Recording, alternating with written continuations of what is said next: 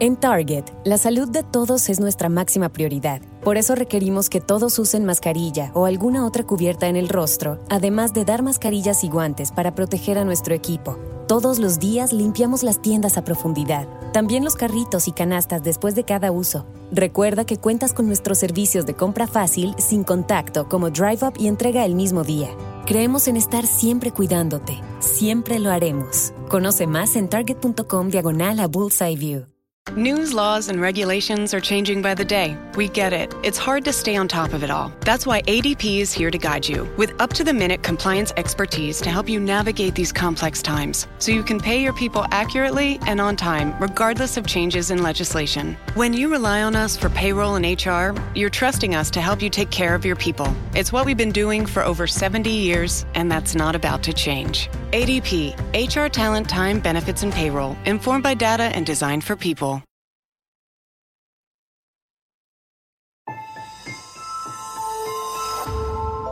Durante años, se pensó que el Yeti vivía en los Himalayas.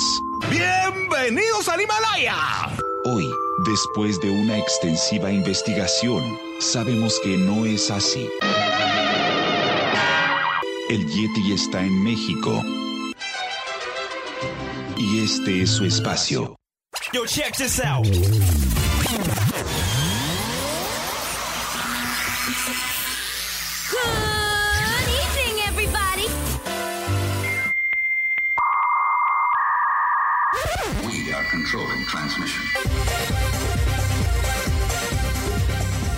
Estás escuchando la nueva temporada de La era del Yeti. Tecnología, Actualidad, arte, música, entretenimiento, sexualidad. Política. y mucho más. En este espacio, la era del Yeti.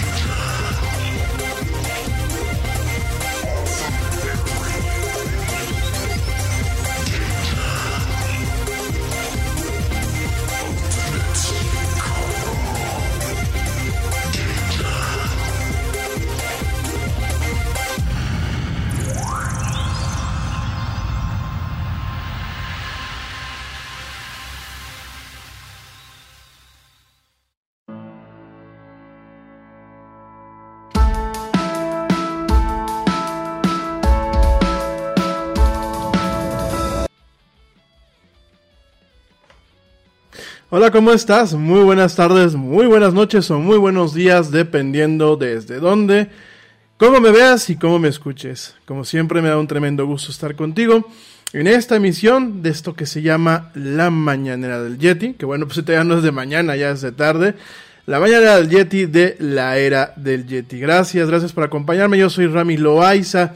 Y bueno, eh, como siempre, pues me da un tremendo gusto estar contigo en este programa en donde nos encanta hablar de mucha tecnología, mucha actualidad y muchas otras cosas más. Gracias, gracias por acompañarme, gracias por la paciencia. Sí, ya sé que ayer y antier no salimos al aire. Les ofrezco una disculpa, el martes fue por un tema de trabajo, ayer fue porque definitivamente pues los dioses del internet no se apiadaron del Yeti y tuvimos algunos problemas para poder entrar al aire, problemas técnicos, de hecho, pues yo estaba con la tentación de entrar, sin embargo se nos cortaba, se nos cortaba, se nos cortaba, ni Spreaker ni directamente lo que es, bueno, pues eh, Facebook Live y YouTube entraban, ¿no?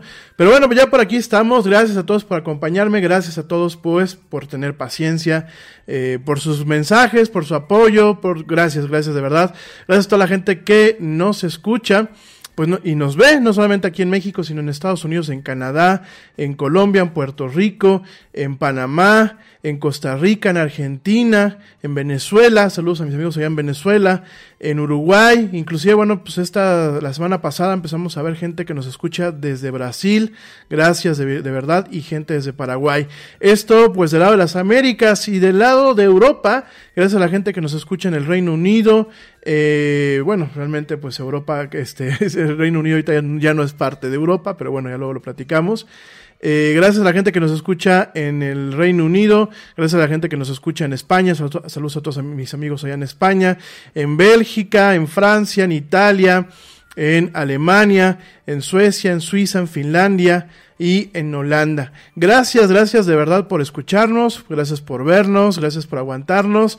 Eh, me sigue preguntando la gente que hasta cuándo va a durar este horario.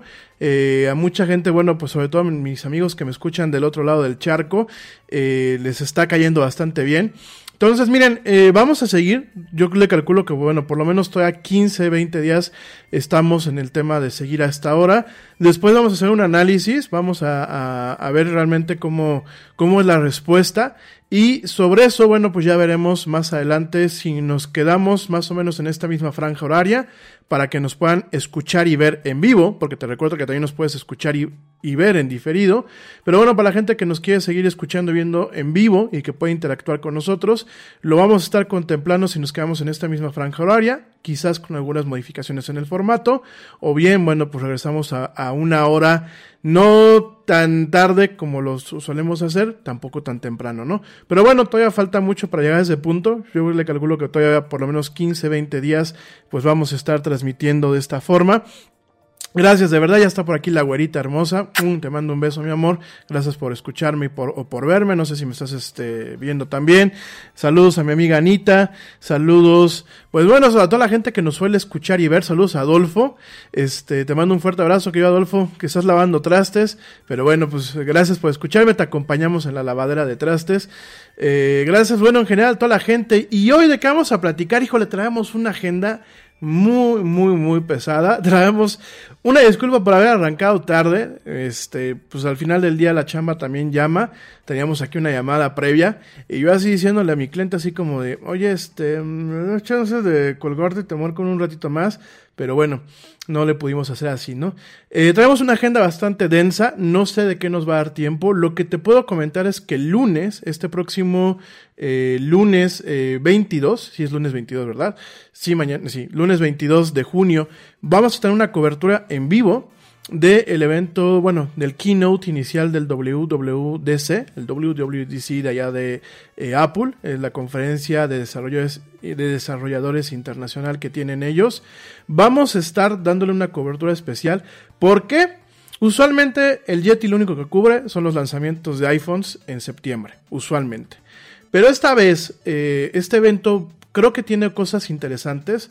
Vamos quizás a experimentar o quizás vamos a ver lo que es la transición a los chips propios de Apple eh, bajo la arquitectura ARM. Vamos a estar pues al pendiente de eso. Vamos a ver qué cambios hay en cuanto a los sistemas operativos que pues nos va a tocar tener para las Mac y para los iPhone. Y vamos a dar, vamos a ver cuál es eh, o, o cómo funciona un evento de esta envergadura que usualmente se hacía eh, de forma presencial, bueno, pues, corrientemente, y ahora se hace de forma eh, totalmente virtual, ¿no? Entonces vamos a darle una cobertura por todo esto, eh, no se la pierdan, en un ratito más les confirmo la hora, no sé si vamos a salir directamente también por streaming, bueno, de que salimos, salimos por Facebook Live y por YouTube, pero no sé si vamos a poder tener el feed de Apple en simultáneo, lo único que sí les puedo garantizar es que vamos a tener el audio y aquí lo vamos a ir este, platicando. Quizás les vaya poniendo algunos, algunos fragmentos de lo que vayan este, pues, presentando en el escenario en caso de que no podamos tener el feed. Eh, ¿Por qué no se puede tener el feed fácilmente? Porque muchas veces eh, pues Apple le pone ciertas restricciones a sus transmisiones. Aunque nosotros somos prensa y pues así seguimos registrados con ellos, pues nunca, siempre hay a veces problemas, ¿no? Entonces lo más que podemos, lo que sí les, les, les garantizo pues es el audio y ya pues el lunes vemos la cuestión técnica qué tal jala, ¿verdad? Oigan, eso por un lado, eh, el lunes lo vamos a estar cubriendo, sí traemos agenda. Por otro lado, bueno, pues vamos a estar platicando hoy, pues algunos apuntes del evento de la PlayStation 5 de la semana pasada, que híjole, la verdad yo tenía muchas expectativas. Eh, fue una, un evento para mí muy blando. Mm, eh, bueno, ni siquiera lo puedo llamar un, evento. Para mí fue, vamos a enseñar videojuegos. Órale. Y no me preocupa tanto el tema de enseñar videojuegos porque últimamente lo que te a ti te invita a comprar una consola, pues es qué, videojuegos, qué videojuegos vas a, jugar, ¿no? Da igual si la consola eh, puede hacer hot cakes o puede prácticamente eh, estar enfriada por eh, eh, un sistema de refrigeración prácticamente industrial, ¿no? Digo, al final del día, sí se necesita una arquitectura poderosa para poder generar buenas experiencias de entretenimiento, pero definitivamente pues lo que cuenta al final del día son los juegos, ¿no? Perdón. Y a mí lo personal yo eh, me quedé muy decepcionado de lo que pues por lo menos vi la semana pasada. Me parece que eh, estamos viendo más de lo mismo, que realmente no estamos viendo un salto generacional de las experiencias en cuanto al tema de los videojuegos. Quizás es muy pronto para decirlo, obviamente pues hay que dar tiempo a que avancemos más en el proceso de cuándo se van a lanzar las consolas, que pues para mí de todos modos este año me parece un pésimo año para lanzar consolas o pésimo año para lanzar cualquier aparato que no sea pues prácticamente esencial, de consumo esencial para los seres humanos. Yo no digo que todo el mundo esté, pues, en la calle, o sea, me queda muy claro que hay gente que pues esta crisis no le ha afectado, pero hay un grueso, hay un grueso y lo estamos viendo, eh, por ejemplo, en Estados Unidos, ¿no? El día de hoy se reportaban 1.5 millones más de solicitudes de desempleo, ¿no? De México, pues ya ni volteamos a ver, ¿verdad? Y eh, digo, porque allá pues este, se lleva todo este control porque bueno, existen seguros de desempleo, ¿no? En países como Canadá y Estados Unidos, ¿no? México no tenemos esa ventaja como muchos países de América Latina. Mismo España, pues yo veía que igual aumentaba lo que le llaman el paro, el paro que hace el desempleo y bueno, ya tienen derecho también a un cierto seguro de desempleo. Pues también este, siguen aumentando, ¿no? Entonces me parece un pésimo año. Digo, yo sé que los negocios no se pueden detener. Yo sé que the show must go on, como dicen los, este, la gente que hace teatro. Pero definitivamente yo creo que va a ser un año muy difícil para vender consolas, para vender celulares, para vender cualquier cosa que no sea esencial, ¿no? Dicho esto, pues hay que ver qué pasa. Vamos a ver, a llegar al punto de lanzamiento de estas consolas. Vamos inclusive a darles quizás un año para ver qué es lo que van a proponer. Pero de entrada lo que yo vi el jueves pasado, y no sé tu opinión, no sé tú qué opines, eh, que me estás viendo, que me estás escuchando, pues eh, definitivamente deja mucho que desear, ¿no? Por aquí dice, este, Adolfo, que por eso la poderosa PC Master Race te deja jugar títulos desde 20 dólares en buenas ofertas.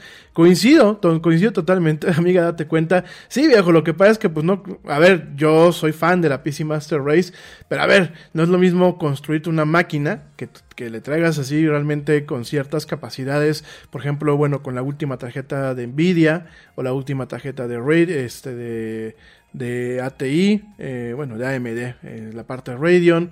Eh, por ejemplo, bueno, hay que recordar que en su momento, todavía hace algunos meses, las tarjetas de video estaban disparadas. ¿Por qué? Porque se estaban utilizando todavía para el tema de minado de criptomonedas.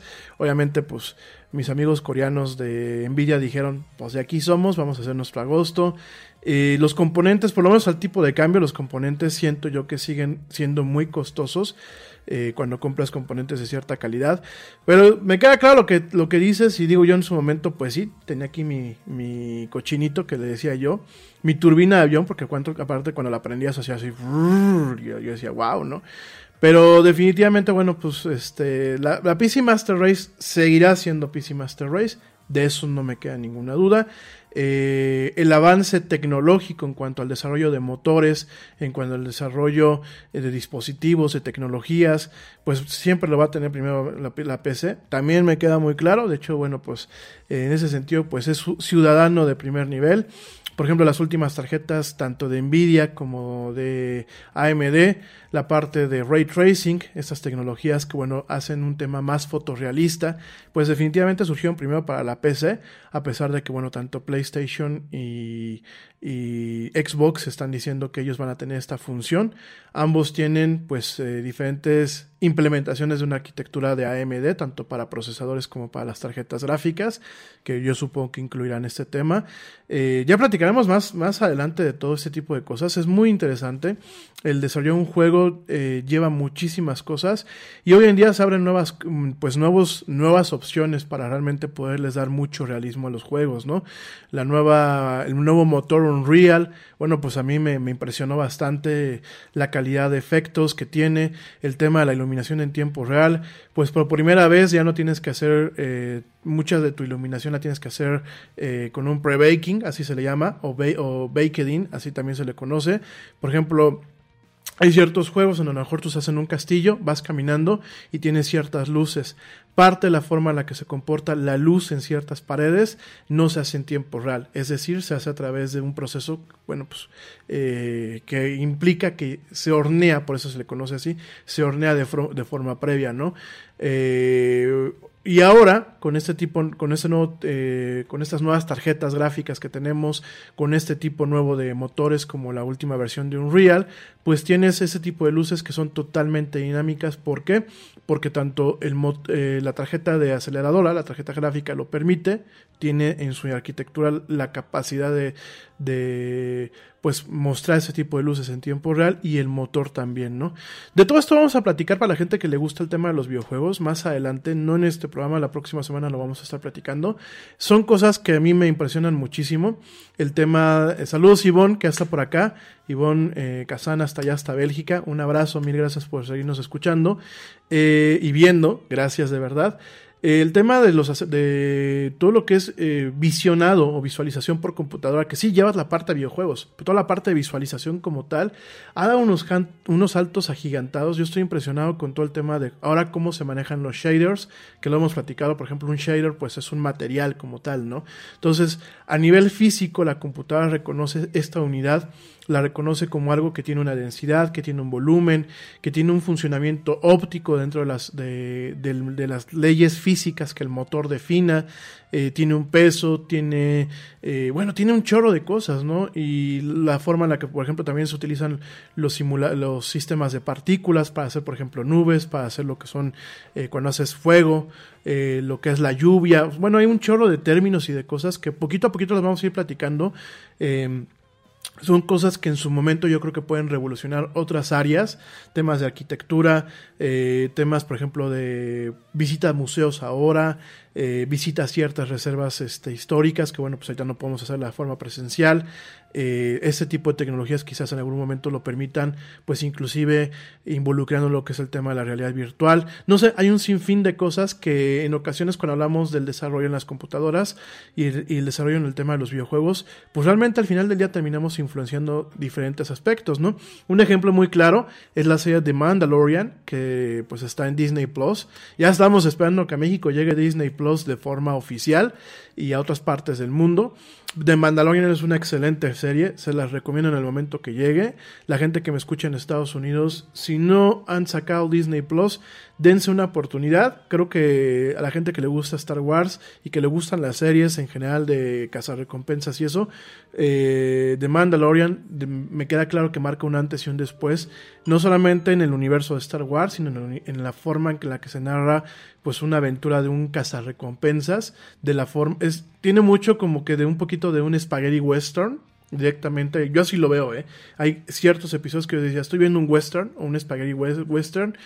El tema de la ciencia ficción y a lo mejor el cobijo de lo que es eh, Star Wars sí se siente pero definitivamente la narrativa, la complejidad del personaje, porque bueno, pues el mando, el Mandalorian es un personaje complejo.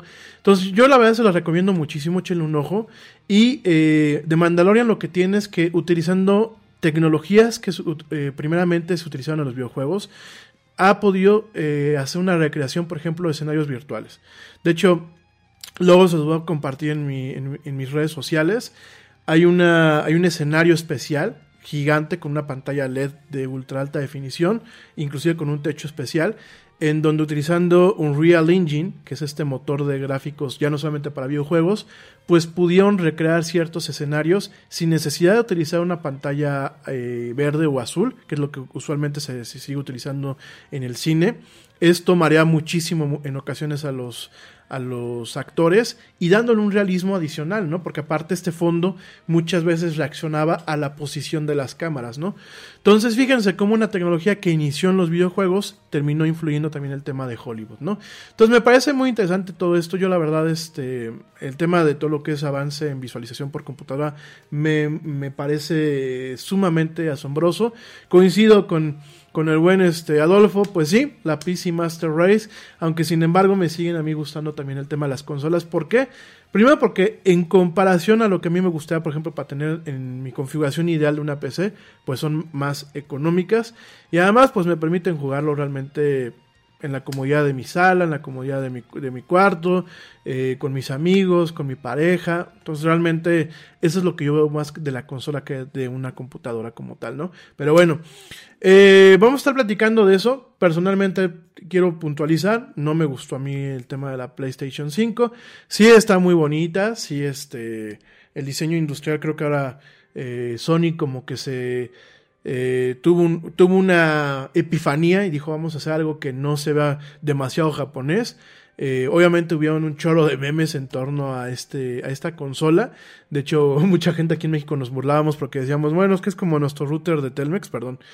Y definitivamente sí, eh, me queda muy claro que vemos este eh, vemos un avance en el tema de, por ejemplo, gráficos y eso, pero no es un avance circunstancial, no es un salto cuántico, no es nada como lo que a lo mejor nos pasó en las demás generaciones, ¿no?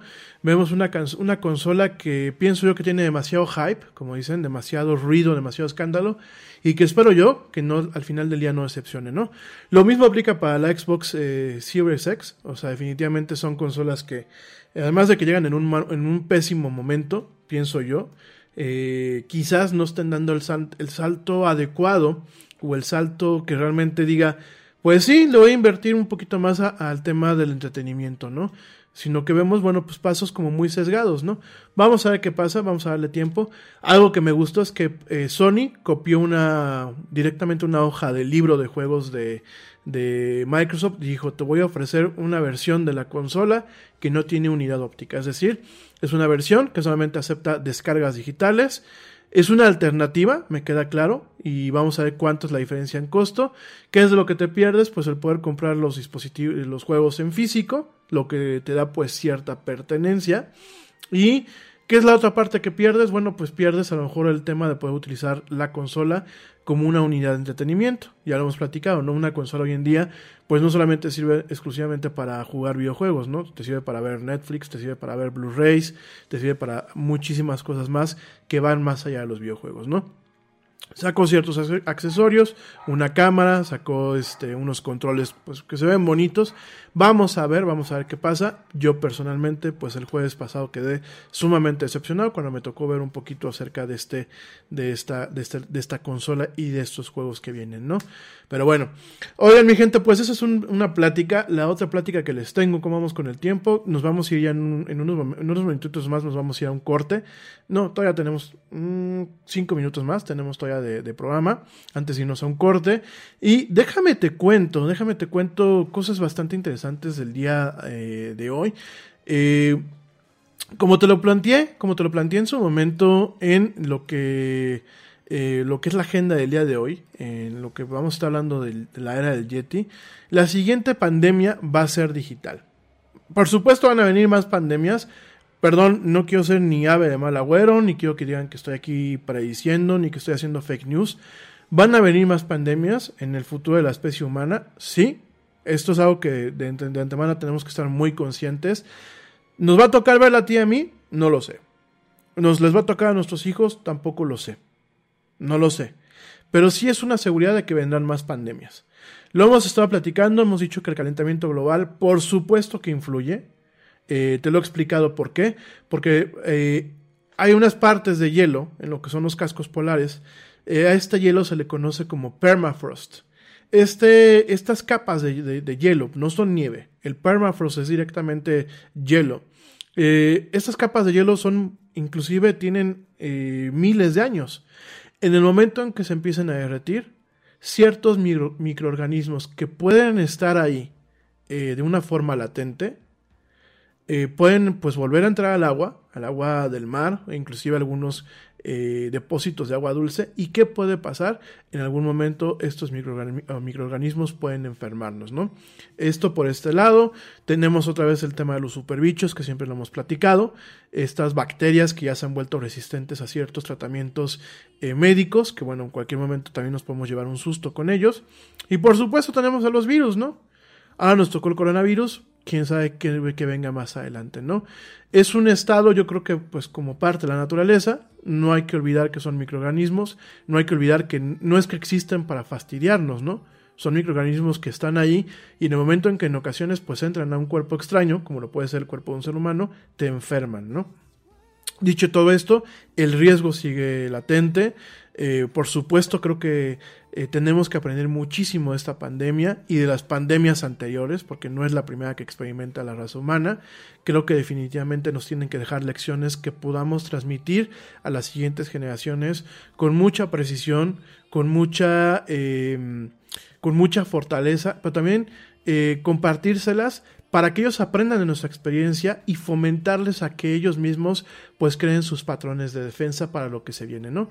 Esa es la siguiente, pan, eso seguramente llegará en su momento. Perdónenme, es que me está molestando un poquito aquí el ojo para la gente que me está viendo en vivo.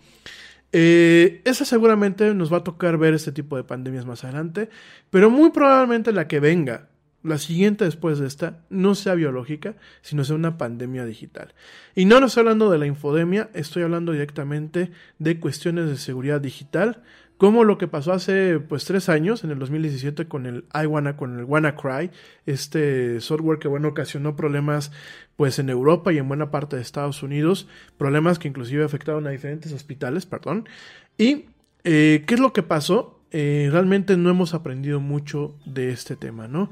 Al día de hoy, bueno, pues Anonymous hace unos días eh, amenazó directamente que iba a haber un ataque de eh, prohibición de servicio, de negación de servicio, distribuido, lo que se le conoce como DDoS, este, Distributed Denial of Service. Son ataques que, bueno, pues directamente eh, generan diferentes eh, situaciones en donde se caen ciertos sitios al momento de estar recibiendo eh, solicitudes que no son válidas, se caen ciertos sitios y terminan afectando, bueno, pues el funcionamiento de solicitudes genuinas con estos sitios. Dios, que traigo en el ojo.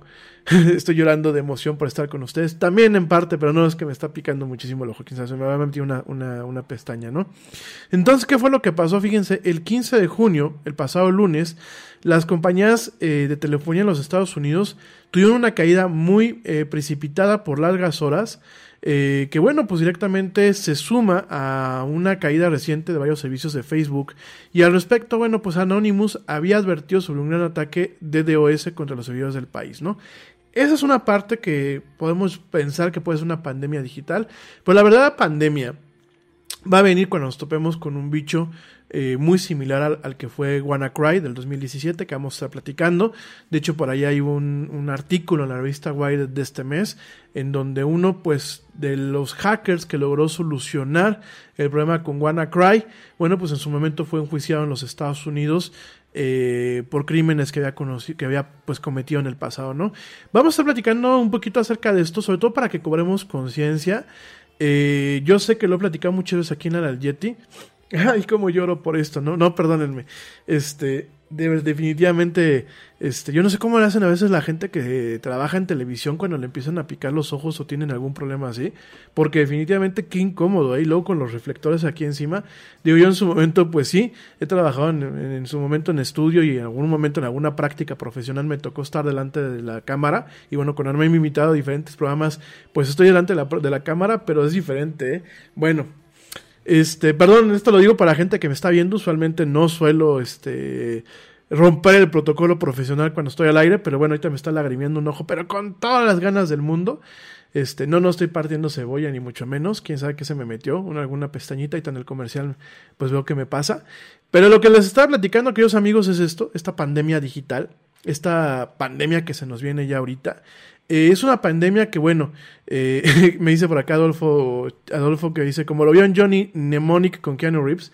Oye, definitivamente te vamos a platicar, Adolfo, antes de terminar el programa, vamos a platicar de Cyberpunk 2077, hablando de Keanu Reeves y hablando de Johnny Mnemonic. Que bueno, Johnny Mnemonic, para la gente que no la conoce, Johnny Mnemonic es una película que aquí en México se llamó, creo que el vigilante del futuro, el vengador del futuro. No me acuerdo cómo se llamó aquí en México, en, Lati- en Latinoamérica. Nada más sé que es Johnny Mnemonic. Y Johnny Mnemonic pertenece a un cuento de un relato corto de William Gibson, que es el padre del cyberpunk. Y es muy curioso porque eh, Johnny Mnemonic, eh, que bueno, pues es el señor William Gibson, que William Gibson pues es un, es un escritor muy prolífico en el, en el género del cyberpunk. Es muy curioso porque bueno, la película yo creo que se queda muy limitada, aunque bueno, fue creo que una de las primeras actuaciones de Keanu Reeves. eh, muy en su papel. Y bueno, con Cyberpunk 2077 que vamos a platicar eh, antes de que termine el programa, que les tengo una mala noticia. Cyberpunk 2077 acaba de volver a ser demorado.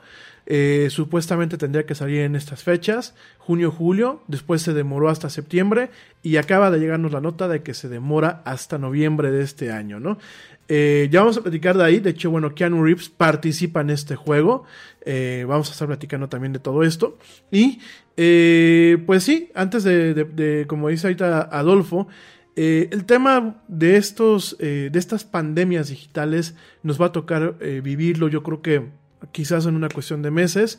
¿Por qué? Ahorita te lo voy a platicar. ¿Qué podemos esperar y cómo podemos prevenirnos? Sobre todo ese es el tema.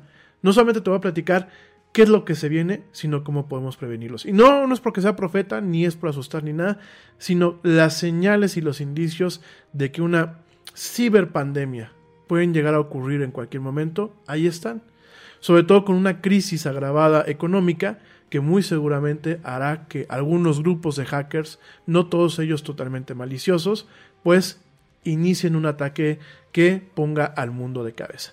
Ahorita te voy a platicar de eso y te voy a platicar un poquito de WannaCry, que bueno, pues ocurrió hace tres años, pero por si no lo viviste o no supiste, no te enteraste bien qué fue lo que pasó, te voy a platicar un- en un momentito más acerca de todo eso.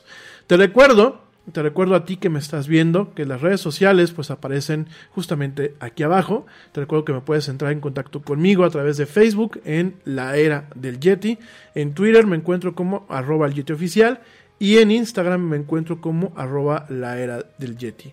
También te recuerdo que este programa lo puedes ver por YouTube en vivo. Y, obviamente pues este, una vez que ya que terminamos se queda grabado. Eh, también por Facebook Live y también se queda en Facebook una vez que terminamos. Y te recuerdo que también lo puedes escuchar en vivo a través de Spreaker y también en diferido a través de la misma plataforma y de otras plataformas como lo son Spotify, iHeartRadio, TuneIn, Stitcher, Deezer, Castbox, Pocket Cast, eh, Podcast Addict y por supuesto las aplicaciones nativas de podcasting de Google y de Apple. No me tardo nada, ahorita vamos a regresar para platicar esto de la pandemia digital. También te voy a platicar de la pandemia que estamos viviendo ahorita con un, un grupo de personas que se les conocen como Super Forecasters. Vamos a estar platicando también de esto y de muchas cosas más en esta emisión de jueves. Por fin es jueves, viernes chiquito como dicen aquí en México, de esto que es la mañana del Yeti de la era del Yeti. No me tardo nada, ya vuelvo.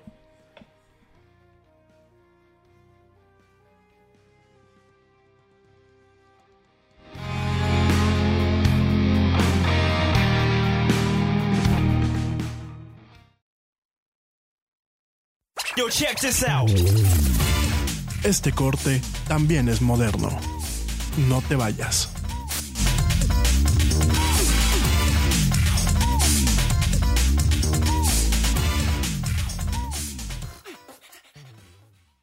En Target, la salud de todos es nuestra máxima prioridad. Por eso requerimos que todos usen mascarilla o alguna otra cubierta en el rostro, además de dar mascarillas y guantes para proteger a nuestro equipo.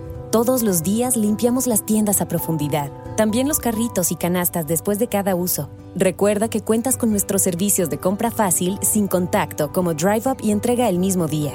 Creemos en estar siempre cuidándote. Siempre lo haremos. Conoce más en target.com diagonal a Bullseye View.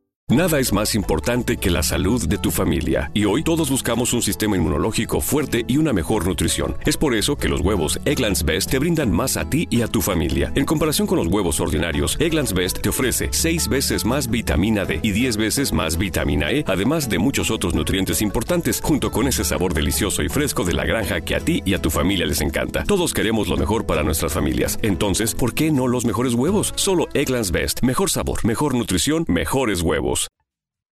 We are controlling transmission. Ya estamos de vuelta en la era del Yeti.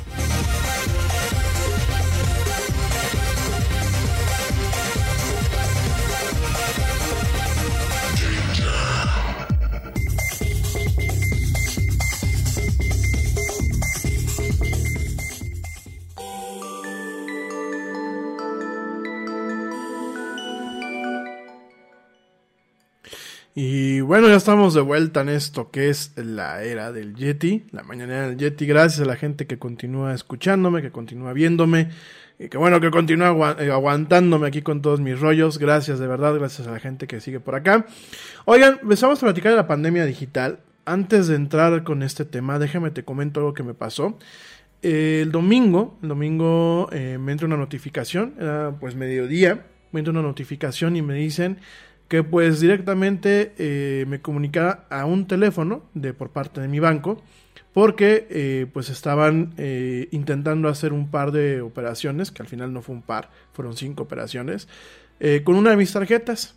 De plano, uno de, los, uno de los números de mi tarjeta pues lo habían o clonado o lo habían generado, lo habían capturado y que bueno, pues directamente me, me, me en contacto para aprobar o desaprobar esas transacciones en caso de que fueran mías, ¿no? Por supuesto que no, no eran mías, es una tarjeta que de hecho ya no la estoy utilizando prácticamente para nada, la tengo totalmente guardada y la desconecté prácticamente de todos los eh, servicios donde la tenía para que se me, cargaran pues membresías así de eh, Netflix y eso. Y eh, pues al final terminé hablando, el banco me dijo que bueno, pues de 7 a 14 días me mandaron un plástico nuevo, por lo mientras estoy sin tarjeta de crédito. Y todo esto no te digo para que me digas, uy, no, te lo comento porque hay que tener mucho cuidado amigos míos. Eh, de verdad, chequen bien su banca electrónica. Eh, prácticamente todos los bancos ahorita están ofreciendo alertas. Eh, alertas que te mandan eh, vía SMS, llamadas automáticas por teléfono o directamente alertas por correo electrónico.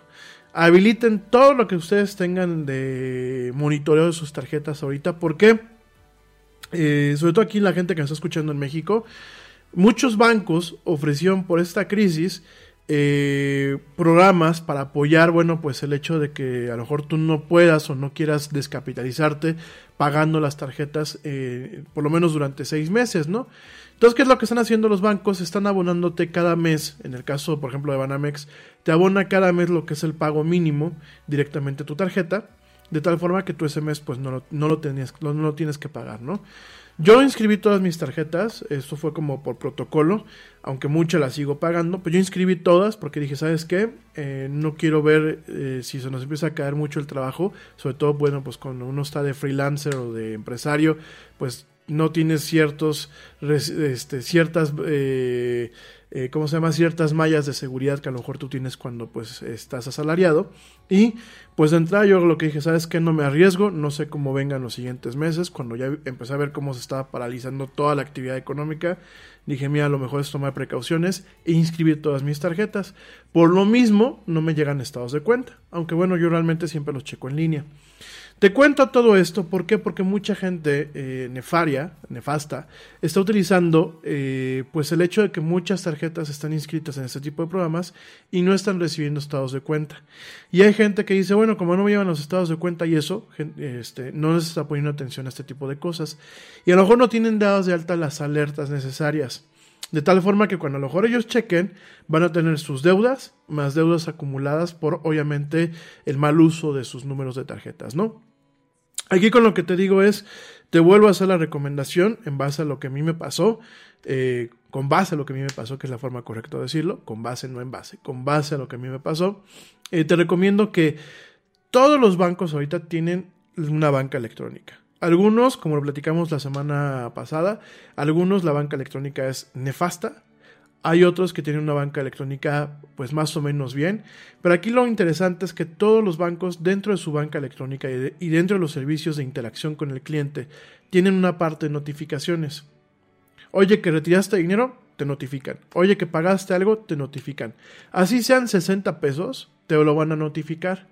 Entonces, mi sugerencia es, por favor, dense eh, un paseo por la banca electrónica, no solamente con las tarjetas de crédito, ¿eh? las tarjetas de débito son también sujetas a este tipo de problemas. Y fíjense, es más fácil resolver un problema con una tarjeta de crédito. ¿Por qué? Porque tú dices al banco, yo no reconozco este cargo, no te lo voy a pagar. Y el banco abre una investigación. Ah, en una tarjeta de débito te debitan directamente de tu cuenta y después para que el banco te reembolse lo que te quitaron, bueno, cada historia de terror y aparte, pues, por ejemplo, Banamex te dice tres meses y mientras tres meses ya te dejaron sin una quincena. Entonces, todo esto en buen plan, amigos míos, por favor, tengan mucho cuidado. Eh, utilicemos la, la tecnología y habilitemos todo el tema de notificaciones. Así sean por un chicle, si es necesario, pero habiliten el tema de las notificaciones. Yo prefiero saber cada cuándo me cobra Netflix, cada cuándo me cobra eh, Nintendo Online, Xbox, o sea, tener una notificación que, que yo sé que aparte me está diciendo, oye, ya te hizo un cobro, ok, inclusive pues yo estoy tratando de agarrar buenos hábitos con el tema de las finanzas, pues lo voy apuntando, ¿no? Ah, ya, ya me hicieron el cargo de Netflix, ¿no? Ah, ya me hicieron el cargo del App Store, o sea, todo esto de tal forma que ustedes llevan, en primer lugar llevan un control.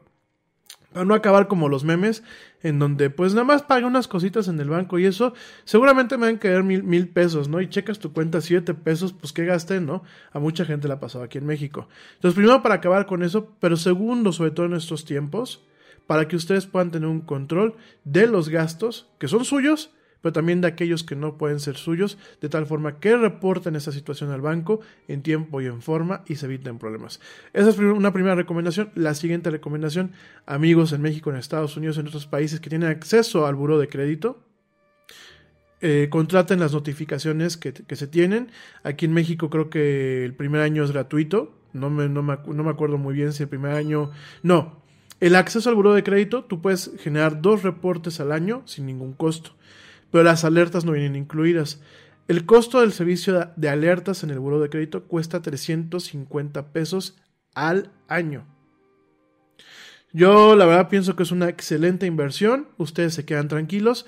¿Por qué? Porque el buro de crédito te va a notificar cada vez que hay un problema con tus cuentas, pero sobre todo te va a notificar si tienes apertura de créditos nuevos. Que aquí en México con el tema del robo de identidad pasa muchísimo, igual que en Estados Unidos, ¿eh? no solamente México, en Estados Unidos también pasa esto. Entonces, para que ustedes lo chequen, y el buro de crédito, lo, interesante es que inclusive tú puedes en algún momento congelar tu buro de crédito. ¿Qué significa? Que no pueden en ningún momento volver a abrir otro crédito. Al momento que tú lo congelas, no hay forma de que sea otro crédito. Esto es para protegerte. Y de hecho en algunos países es una buena práctica el que tú congeles tu buro de crédito si tú no tienes la necesidad de sacar un crédito nuevo o de una tarjeta de crédito nuevo en su momento. Entonces tú lo dejas totalmente congelado y después lo puedes congelar, ¿no? Por supuesto, al congelar un buro de crédito no significa que ya no les van a reportar los bancos si quedas a deber o si tienes algún problema. Lo que se genera es un, un, bloqueo para que cuando una entidad que otorga créditos te investiga en el buro, el buro le diga, sí, pero nosotros no vamos a, permitir que des el alta de un crédito con nosotros. ¿Por qué? Porque el, cliente tiene congelado su buro por un tema de seguridad. Entonces, échenle un ojo a todo esto, yo creo que es vital y sobre todo en estas fechas en donde obviamente la crisis económica que estamos viviendo en diferentes países, pues nos va a afectar y habrá gente que, bueno, pues tenga que caer. Discúlpenme, yo, yo creo que eh, a pesar de que uno pueda estar muy jodido, pues tú buscas la forma de, salir adelante sin robar y sin timar a nadie, ¿no? Pero bueno, habrá gente que pues caiga en eso eh, y pues en vez de que te asalten en la calle, te van a asaltar de forma digital, ¿no?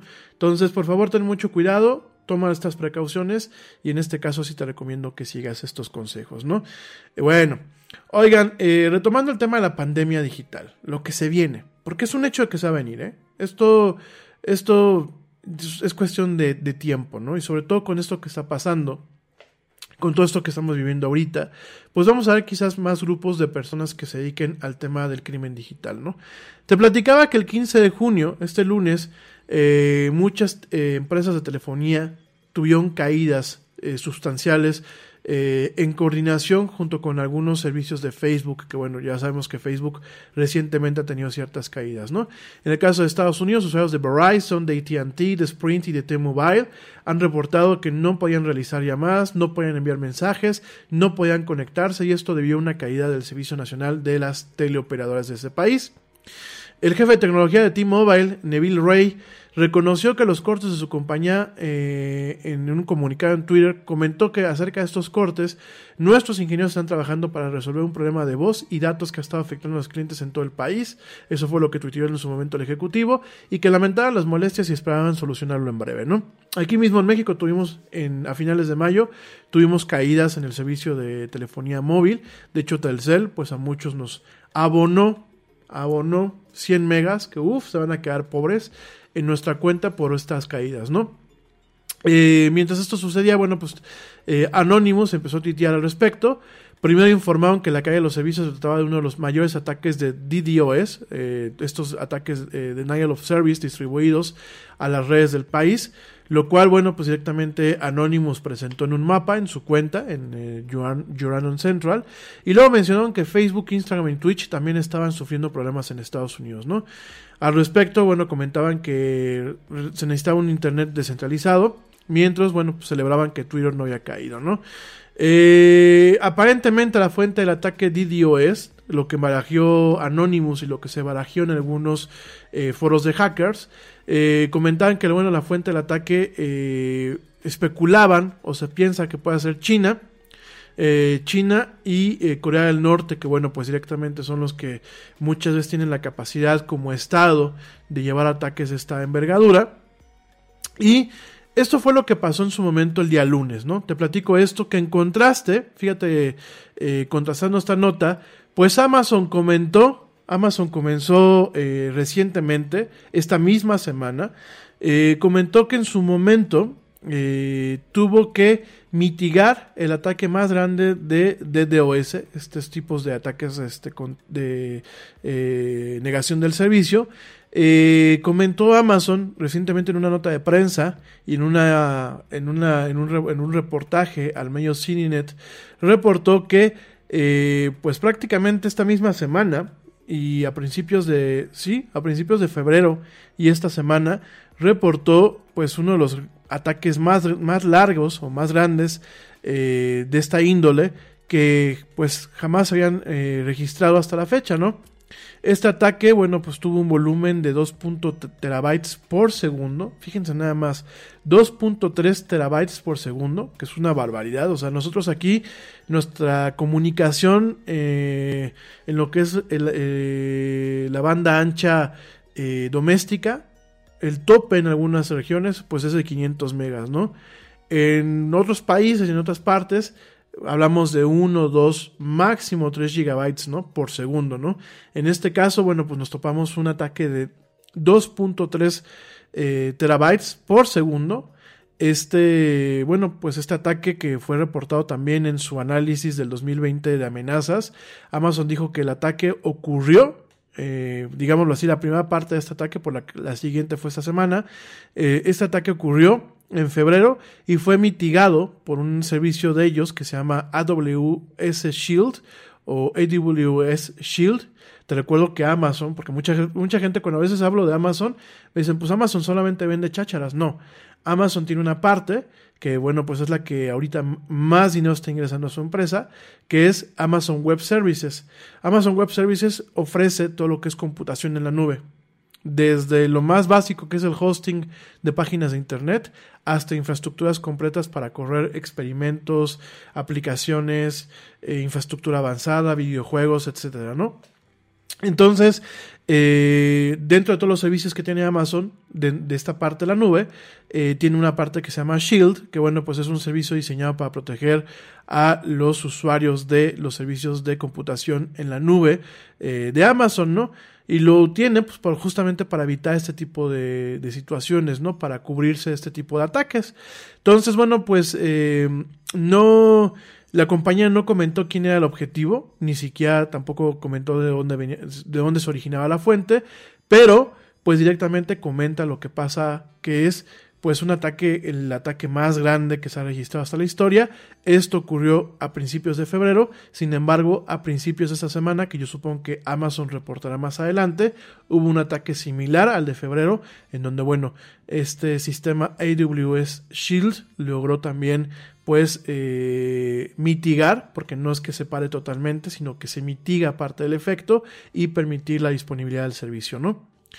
Con todo esto que te estoy platicando, ¿a qué voy? Bueno, nos vamos a topar con una situación más adelante en donde los eh, grupos criminales, porque pues cuando hablamos de hackers, hablamos de dos tipos de hackers, ¿no? Hablamos de los hackers que se les conocen como de sombrero blanco, que son hackers que trabajan pues en empresas de tecnología, que son hackers que pues directamente eh, trabajan en, eh, pues digámoslo así, para el bien, para el bien de, las personas o para el bien de las empresas. Y por otro lado tenemos pues a los diferentes eh, actores, pues si digámoslo así, del lado oscuro de la fuerza, que son los hackers de sombrero negro, ¿no? Un hacker de sombrero negro no necesariamente es una mala persona, no necesariamente pertenece a una red criminal, no necesariamente eh, hace las cosas para generar un daño, ¿no? ¿Cuál es la diferencia? El hacker de sombrero blanco usualmente tiene una, remuneración económica por sus servicios en pos a la seguridad digital, ¿no? El hacker de sombrero negro, pues es un espacio un poco más amplio. Hay chavitos que están aprendiendo, que dicen, pues yo voy a bajarme un servicio porque puedo, porque estoy aprendiendo. Hay chavos o hay personas que dicen, bueno, yo, yo como hacker no trabajo para nadie, a lo mejor me conecto a un servicio, me infiltro a una parte o saco tal información por un gusto de probarme, porque así hay gente, dicen yo, yo me pruebo, para mí son retos, son rompecabezas, o por conocer, porque realmente el tema del hackeo, pues muchas veces proviene de gente que tiene necesidad de conocer cómo funcionan las cosas, cuáles son sus vulnerabilidades, eh, cómo se pueden eh, explotar esas vulnerabilidades. Hay hackers de sombrero negro que son, no son dañinos, eh, muchas veces terminan reportando sus conocimientos o sus hallazgos a comunidades de código abierto, a comunidades de, que mantienen programas, que mantienen diferentes cosas, inclusive en algunas veces llegan a reportar esta, esta información a diferentes eh, pues a diferentes empresas sin cobrar. Y sí pues, en la parte del hacker de sombrero negro existe existe también pues una, una población de gente que pues se dedica a esto por un tema de crimen, ¿no? Por un tema de conseguir dinero de forma ilícita. Algunos trabajan en solitario, otros trabajan en pequeños equipos y otros pertenecen a grupos de crimen organizado. El narcotráfico, el robo a mano armada, el robo general ha dejado en muchos países de ser rentable, obviamente por los riesgos que supone y obviamente porque pues eh, no es lo mismo que tú te expongas en la calle como delincuente a eh, que pases a una modalidad en donde muchas veces eres anónimo.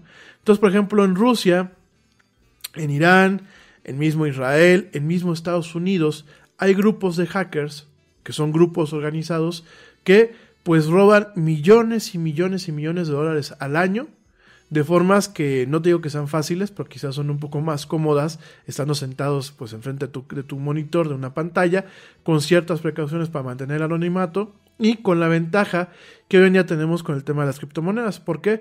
Porque lo que tú te robas hoy en día, en algún momento lo puedes transformar en criptomonedas, que se vuelve pues un tema irrastreable. Esas criptomonedas las puedes almacenar y después las puedes cambiar de alguna forma con este capital que tú es ilícito, que se acaba de blanquear, ¿no? Eh, no, te estoy platicando esto como para que lo tomes eh, como una idea, para nada. El crimen en cualquier nivel no paga y creo que a pesar de lo duro que puedan estar las circunstancias, pues existen los medios para salir adelante eh, sin robar, sin, sin atacar a la gente inocente, porque el hecho de que tú no veas la cara, el rostro de tu víctima cuando está sentado enfrente de una computadora, no significa que esa víctima tenga una vida, no significa que ese daño que le estás causando eh, pueda tener repercusiones muy profundas, como ha pasado muchas veces aquí en México y en Estados Unidos con el robo de identidad, y no significa que tengas que hacerlo, ¿no? Entonces lo comento esto porque muchas veces cuando uno platica del tema de los hackers, me pasó a hacer algunos programas eh, pues hace un par de años, había gente que estaba muy animada, ¿no? Y me preguntaban, oye, ¿y dónde puedo aprender a ser hacker? Pues, ¿para qué quieres ser, o sea, ¿para qué quieres aprender? Si tú quieres aprender para eh, invertir tu talento en cosas buenas, te doy los, te doy los, los nortes, ¿no? Pero para cosas malas, es que en las películas se ve muy romántico. Sí, en las películas y en las series de televisión, tristemente, se romantiza mucho el tema de delinquir. Sin embargo, hoy por hoy, pues la delincuencia al final del día tiene eh, graves efectos para las víctimas de tus actos, para ti mismo, para tu familia, y en el, menor, en, el mejor de los casos terminas en el bote. En el peor terminas con los, los, dos pies de frente, ¿no? Entonces, esas son las cuestiones que se tienen, digo, para que nadie aquí empiece a buscar temas románticos ni que me empiecen a, hacer preguntas. El otro día me preguntan, ¿y cómo se hackea una cuenta de Facebook? Miren, yo no sé, y aunque supiera, pues no, no voy a compartir ese conocimiento. ¿Por qué? Porque Oigan, ¿para qué quieren hackear una cuenta de Facebook? Es que me está poniendo el cuerno. Mejor mira, enfrenta a esa persona y dile, oye, me estás poniendo el cuerno o ya te descubrí por esto y esto y déjense de tonterías, ¿no? Creo que al final del día son nimiedades y son mal uso que se le da a la tecnología, ¿no? Pienso yo de forma muy humilde, ¿no? Entonces, fíjense nada más eh, los efectos que se tienen. Y en el 2017, justamente por estas fechas, mayo del 2017, eh, vivimos una pandemia digital que a lo mejor a mucha gente no nos cayó el 20 porque a lo mejor nuestros países no se vieron tan fuertemente afectados. Sin embargo, fue una pandemia, fue una crisis digital que hasta la fecha sigue teniendo eh, consecuencias. Lo platicamos la semana pasada cuando te di la nota de Honda, que Honda estaba totalmente sus, eh, parada sus operaciones por un ataque con un software que se le conoce como ransomware. Y eso fue lo que pasó con WannaCry.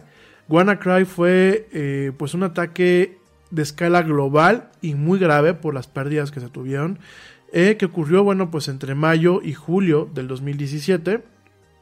Eh, fue un ataque que ocurrió justamente utilizando una lombriz, así se le conoce al tipo de, malware o al tipo de programa que, del que estamos hablando, utilizando una criptolombriz, una cryptoworm, así se le conoce, en donde esta CryptoWorm o esta criptolombriz entraba a máquinas que corrían eh, Windows, una versión de Windows que no tenía parche, se conectaba, eh, se infiltraba de una forma automática en las redes, eh, se instalaba y encriptaba toda la información de ese disco con una extensión que era WNCRY, de hecho de ahí vino el tema de WannaCry, y eh, claro que aparecía, aparecía una pantalla en donde se demandaba un pago, un pago hecho en bitcoins, obviamente para que no fuera, no pudiese ser rastreado, y en caso de que no eh, hubiese este pago, que era lo que hacía, bueno, pues directamente dejaba todo el. What's it doing? Designing my new 2021 Nissan Kicks online in the Kicks Color Studio. I give each a special name. This one's electric blue, orange, red, white. I call it the gumball machine. You think it's me? I feel like you're more of a red velvet guy. Limitless possibilities. With over 100 million available color combinations and Bose Personal Plus system in the boldly new 2021 Nissan Kicks. Bose is the registered trademark of the Bose Corporation. Color combinations include interior and exterior colors. Customization is an available feature subject to availability at participating Nissan dealers. See dealer for details. En Target, la salud de todos es nuestra máxima prioridad. Por eso requerimos que todos usen mascarilla o alguna otra cubierta en el rostro, además de dar mascarillas y guantes para proteger a nuestro equipo. Todos los días limpiamos las tiendas a profundidad, también los carritos y canastas después de cada uso. Recuerda que cuentas con nuestros servicios de compra fácil, sin contacto, como Drive Up y entrega el mismo día. Creemos en estar siempre cuidándote. Siempre lo haremos. Conoce más en target.com diagonal a Bullseye View. Disco encriptado sin la posibilidad de recuperar esa información de ninguna forma, ¿no? Eh, este virus, este virus, además de encriptar muchas veces lo que era directamente eh, los discos duros locales, encriptaba lo que era también discos eh, o bueno, hospedaje en la nube. De hecho, hace algunos años por ahí tuve una discusión con alguien porque me decía es que la nube no funciona. La nube no funciona porque la nube se les encriptaban todos estos archivos, ¿eh? Es culpa de la nube, ¿no, compadre? Es culpa tuya que no te fijaste, que tenías un bicho de esta índole, no desconectaste tu Dropbox en tiempo o no tienes la versión profesional de Dropbox y de, y de OneDrive que te permiten regresar a una versión en donde a lo mejor eh, los archivos estén eh, no encriptados, que bueno, Dropbox la tiene ya desde hace varios años, Microsoft la implementó recientemente con OneDrive, en donde tienes una forma de emergencia, en donde tú, puedes regresar a una versión de ese directorio sin encriptar en caso de que tengas un bicho de estos. Por supuesto, lo triste de estos servicios, si lo quieren ver ustedes así, es que tienen un, un, un costo eh, Dropbox en las funciones más avanzadas y con más espacio tiene un costo, al igual que en OneDrive. Y eh, lo que hacía era eso. No fue que el virus se conectó a la nube para encriptar esos archivos, sino que el momento en que encriptaba los archivos eh, de forma local y la nube los sincronizaba con lo que tienen en sus servidores, pues era donde se sincronizaban los archivos nuevos encriptados, ¿no? Entonces, eh, fue una cuestión muy, muy, muy crítica en el 2017. Si no te acuerdas, bueno, te, refresco la memoria. Este virus se propagó utilizando una vulnerabilidad que se le, conocía como Eternal Blue. Que fíjate nada más, esta vulnerabilidad de Eternal Blue fue descubierta en su momento por la NSA, que es la National Security Agency de los Estados Unidos. Son vulnerabilidades, perdónenme, por se me lengua la traba, son vulnerabilidades que en teoría eh, las, em, las firmas de tecnología y el gobierno de los Estados Unidos y otros gobiernos tienen acuerdos para que cuando ellos detecten una vulnerabilidad de este estilo, se les reporten en tiempo y en forma para que una empresa como Microsoft pueda parchar estas vulnerabilidades. Mucha gente cuando platicamos de tecnología me dicen, es que es culpa de Microsoft, porque Windows siempre ha sido inseguro. Es que es culpa de fulano de tal, porque su sistema siempre ha sido inseguro. Mi gente, el humano es imperfecto y lo que hacemos siempre tiende a caer en la imperfección. Y en el tema de piezas tan complejas como lo es el software, llámese videojuego, llámese el software de estas máquinas, llámese eh, todo lo que sea programación, siempre van a existir errores. Siempre, mi gente, siempre. No hay programas perfectos, no hay sistemas perfectos. Y en aquellos sistemas que a lo mejor tienen una perfección, entre comillas, el eslabón más débil, como siempre lo hemos platicado, el eslabón más débil es el usuario. Tú puedes tener un sistema súper seguro, pero si el usuario no tiene las precauciones adecuadas, va a ser el eslabón más débil. Entonces, ¿qué pasa? Eh, todo el software tiene vulnerabilidades. No nos vayamos con la finta. Las computadoras eh, de Apple no son más seguras que las computadoras de Windows. ¿Cuál es la diferencia? Que en su momento Windows, pues era un, y lo sigue siendo, es un sistema que está, eh, si, nosotros vemos una gráfica de Pi, vamos a ver que Windows tiene una participación muy amplia en el mercado de lo que es los sistemas operativos de las computadoras a nivel mundial. Todavía, hoy en día, eh, Windows sigue eh, siendo parte muy amplia de lo que son estos sistemas.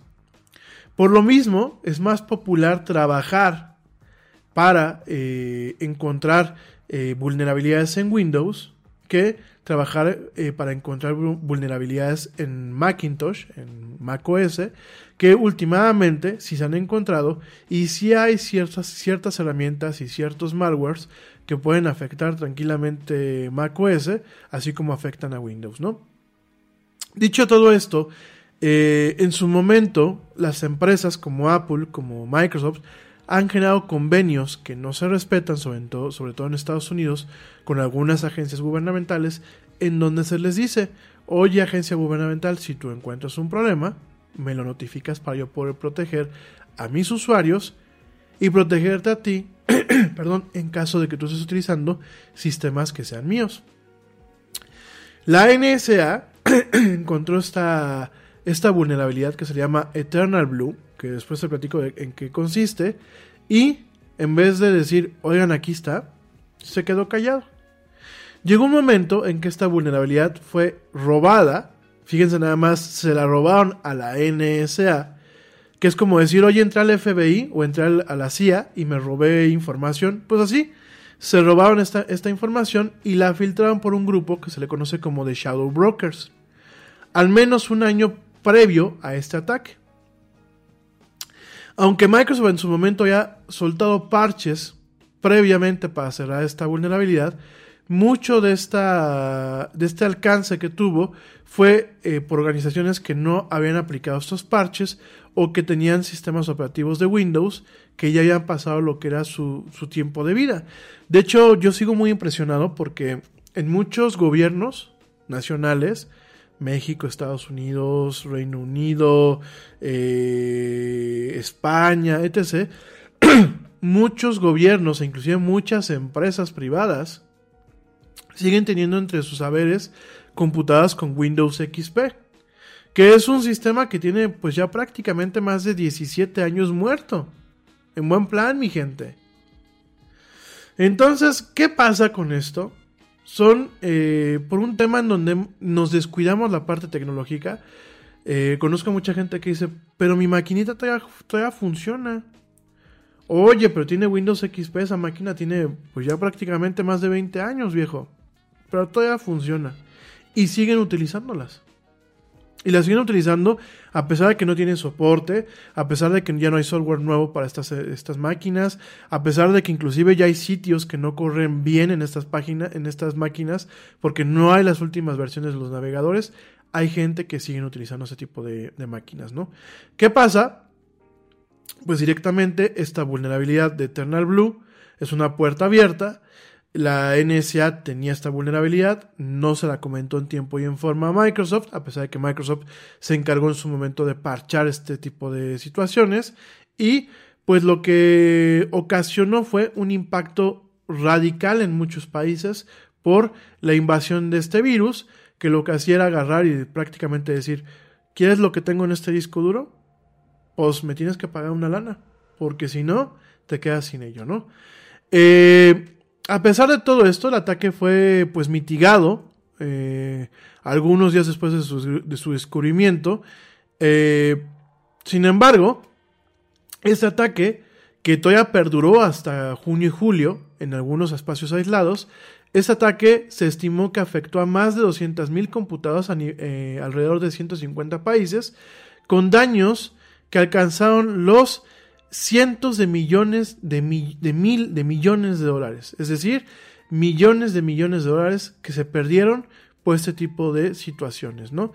Eh, los expertos en seguridad pensaron que eh, pues este, esta lombriz o este ataque se originó directamente desde Corea del Norte o desde países como Rusia o de agencias que, perdón, o de agencias que trabajaban para estos, estos países, ¿no?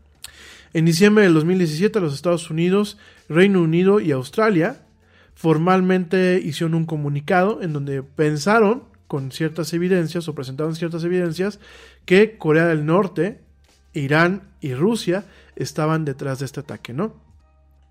Eh, esto pasó en el 2017.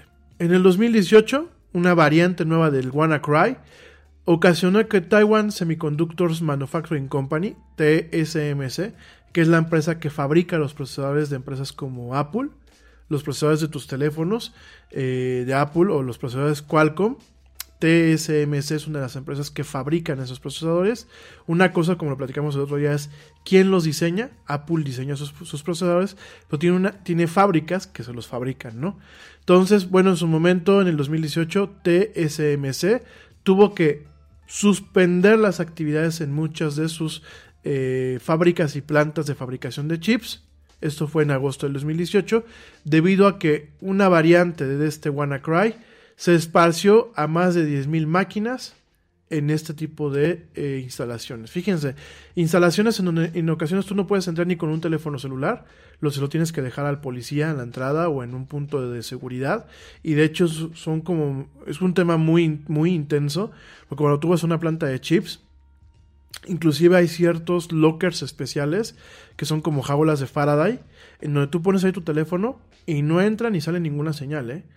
Tú los dejas ahí, después pasas, si vas a pasar al piso de producción, tienes que ponerte un traje especial, como los trajes que se utilizan hoy en día para el tema de control biológico, son trajes especiales que uno se pone, inclusive que van conectados con una manguerita, una unidad de oxígeno, y entras a cuartos que son totalmente limpios. Son cuartos que mantienen un cierto vacío o que mantienen una presión negativa. ¿Por qué? Porque hasta una hojuela, fíjate nada más una hojuela de tu piel, que tu piel constantemente está soltando pequeñas hojuelas microscópicas, eh, las células muertas que van dejando, bueno, pues lo que es su, residuo. Una hojuela de tu piel puede dañar, no un chip, puede dañar un chorro de chips, un disco completo con, con todo el silicio, con todos estos, estos wafers, así se les conocen, ¿no? Un wafer puede tener mil, dos mil, tres mil chips. Entonces imagínate que le caiga un pelito tuyo. Bueno, en mi caso, pues estaría muy fregado el asunto, ¿no? Con que le caiga un pelo mío. Lo menos es que sea un pelo mío. Lo malo es que me despeluche en plena planta. Y yo creo que me terminan linchando, ¿no? Antes de, de mandarme, de quererme sacar hasta los riñones, ¿no? Pero imagínate nada más. Entonces tú tienes que ir totalmente protegido para evitar dañar este tipo de producciones, ¿no? Imagínate una planta donde eh, cuando operan se requieren millones de dólares en operación, obviamente millones de dólares que son desquitados cuando tus clientes pagan por estos chips, ¿no? Pero que también dejas o empiezas a gastar dinero que no recuperas cuando paras. Imagínate pues llegar a una de estas plantas como TSMC y encontrarlas totalmente paradas porque en tus computadoras y en las computadoras del piso de producción, que todo lo que son sistemas de emisión crítica, como lo pueden ser eh, sistemas de producción, reactores nucleares, control de turbinas, eh, sistemas para control de vuelos y eso. Todo este tipo de sistemas utilizan ciertas interfaces que se les conocen como SCADA. S-C-A-D-A, SCADA. Ya después les, les, platico qué son estas plataformas, ¿no? Entonces, imagínense, hay, hay muchas empresas que utilizan esos sistemas SCADA con versiones especiales de Windows versiones que están hechas para sistemas de emisión crítica. Pues imagínense ustedes que este tipo de máquinas estaban infectadas y que tuvieron que hacer un alto total porque podían ver afectada la producción, ya no en el nivel administrativo, sino en el, en el nivel de piso de producción, ¿no? Fíjense nada más. Entonces, fíjense todos los daños que está ocasionando todo esto. No me voy más lejos. El año pasado Pemex, aquí en México, la petrolera paraestatal, tuvo problemas justamente por esto. Porque tuvo un ataque de un, eh, una crypto worm, una cripto, una cripto eh, lombriz, en donde le dijeron a Pemex, oye brother, o me pagas una lana en criptomonedas que no son rastreables, o no vuelves a ver tus archivos. Desafortunadamente, como la empresa de seguridad que le daba el servicio a la empresa, al, gobierno, a la empresa del gobierno, y demás factores, no se han pagado las licencias de los antivirus, no se han pagado las licencias del software, en Pemex hay mucho software pirata, al igual que en muchas este, entidades gubernamentales. Todo eso al final del día, al momento de que tú eh, no tomas en consideración ese tipo de detalles, que realmente no haces una inversión en mantener la seguridad, no solamente con los sistemas automáticos en tus empresas, sino con un equipo de tecnologías de la información que realmente sepa no solamente corregir, sino sepa prevenir, es sumamente grave, gente. Sumamente grave. Entonces, no estamos cobrando esta conciencia. En Colombia pasó el año pasado algo similar. Aquí en México, bueno, ya nos pasó con Pemex. Siguen pasando ese tipo de hechos en todo el mundo, prácticamente de una forma cotidiana y no nos está cayendo el 20, que el tema de la computación ya no es, ay, a ver si aprendo. Ah, tengo una empresa y no quiero contratar a nadie de, de, planta, ¿no? Voy a contratar al chavo que arregla las computadoras. Que el chavo que arregla las computadoras puede saber cómo arreglar una computadora, pero puede saber nada, ni un ápice de lo que es el tema de seguridad digital. Como me ha pasado. Yo conozco a mucha gente que, pues sí, sí sabe cómo armar y desarmar una computadora, pero no sabe realmente cómo funciona la firewall, cómo se configura, cómo se especifica para poder licitar lo que son sistemas de, protección activos, cómo se genera un manual de mitigación de daños, cómo se genera un manual de procedimiento, porque no todo es en software, mi gente. Se, se, diseñan manuales para capacitar no solamente al equipo técnico, sino al usuario de qué hacer, qué no hacer. Lo hemos platicado muchas veces en este programa, el tema de políticas de uso, el tema de, eh, por ejemplo, qué hacer en caso de un incidente, cómo se reacciona para controlar el daño, ¿Qué pasa si en algún momento, bueno, pues pasa lo que no debe de pasar, ¿no? Y tenemos un virus de estos en una computadora. ¿Cómo se aísla la red? ¿Qué medidas se toma? ¿Qué es lo que deben de hacer los usuarios? ¿Cuándo el usuario debe de avisarle al Departamento de Tecnología de, la Información que hay un problema? ¿Cuándo no? O sea, cuestiones que requieren muchísimo trabajo. Y seguimos diciendo, no, pues mi sobrino sabe de computadoras. No, pues mi papá sabe de esto. No, pues... Y realmente no estamos buscando gente profesional, mi gente. Y vamos a llegar ahorita en un momento en donde el crimen organizado de forma digital, que en ocasiones es muy rentable, se va a decantar por empezar a hacer actividades ilícitas en estos campos. ¿Y qué va a pasar a la pyme que apenas se va recuperando poquito a poquito de, de esta crisis global que estamos todavía sufriendo? ¿Qué va a pasar si llega y se topa con una situación en donde todos sus archivos, contabilidad, libros, inventarios, eh, ventas, todo lo del CRM, o sea, todo lo que permite mantener vivo un negocio, de pronto se ve eh, comprometido por un actor que lo que está pidiendo es dinero para poder dejar que esta gente utilice sus, sus máquinas. ¿Qué va a pasar cuando otra vez el gobierno de Estados Unidos o el gobierno de Israel o el gobierno de Rusia o cualquier otro gobierno, cualquier otro hacker detecte vulnerabilidades en los sistemas que utilizamos, sean Mac, sean Windows o en el caso de los teléfonos móviles, sean iOS o sean Android? ¿Qué va a pasar cuando nos topemos con una pandemia en donde ya no solamente afecten a hospitales, en donde ya no solamente afecten a empresas como Pemex o, empresas como TSMC. ¿Qué va a pasar cuando a lo mejor nos empieza a afectar a ti y a mí? Y habrá gente que diga, bueno, pues es que yo tenía ahí las tareas, no tengo ni, siquiera un respaldo. Ah, no pasa nada, las vuelvo a hacer. O ahí tenía cosas que a lo mejor pues ni fu ni fa, ¿no? Porque todavía aquí en, en nuestro país las computadoras en ocasiones en algunos hogares siguen siendo un accesorio. Y en ocasiones somos muy responsables al no tener respaldos. ¿Cuántos de ustedes tienen respaldos, amigos? De la información que tienen en sus máquinas, díganme, aquí, en caliente, ¿cuántos de ustedes tienen respaldos? ¿A qué me refiero con un respaldo? Respaldo que puede ser en la nube, de toda su información crítica, o respaldo que puede ser, por ejemplo, en un disco duro externo. ¿Cuántos de ustedes tienen?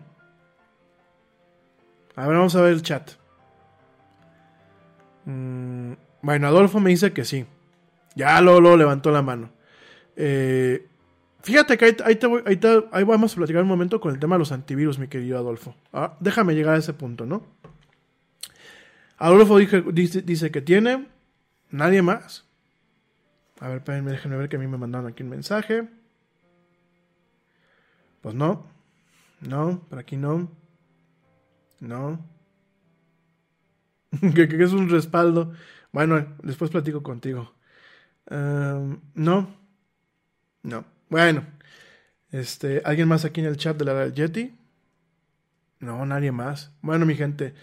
De entrada, mi recomendación, eh, antes de, de, seguir con este tema, es cómprense un disco duro. Los hay de mil sabores y de mil colores. Miren, hay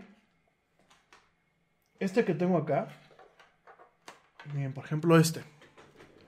Estos no son muy caros. Este a lo mejor me habrá costado mil, mil cien pesos. Que a lo mejor son 50 dólares. 50, 60 dólares al tipo de cambio. No son caros. Este creo que es de, de... Déjenme ver de cuánto es, porque no me acuerdo. De 500 gigas. Este es de 500 gigas. Por ejemplo, el que tengo conectado ahorita a, la máquina de la que estoy transmitiendo. Eh, tiene, por ejemplo, 2 terabytes, ¿no? Tengo varios discos acá que utilizamos también para el tema de trabajo de publicidad, para grabar algunos programas, para diferentes cosas. Eh, creo que ni siquiera me costaron, creo que se los compré con puntos, ¿no? Pero a ver, mi gente, son, los discos no son caros.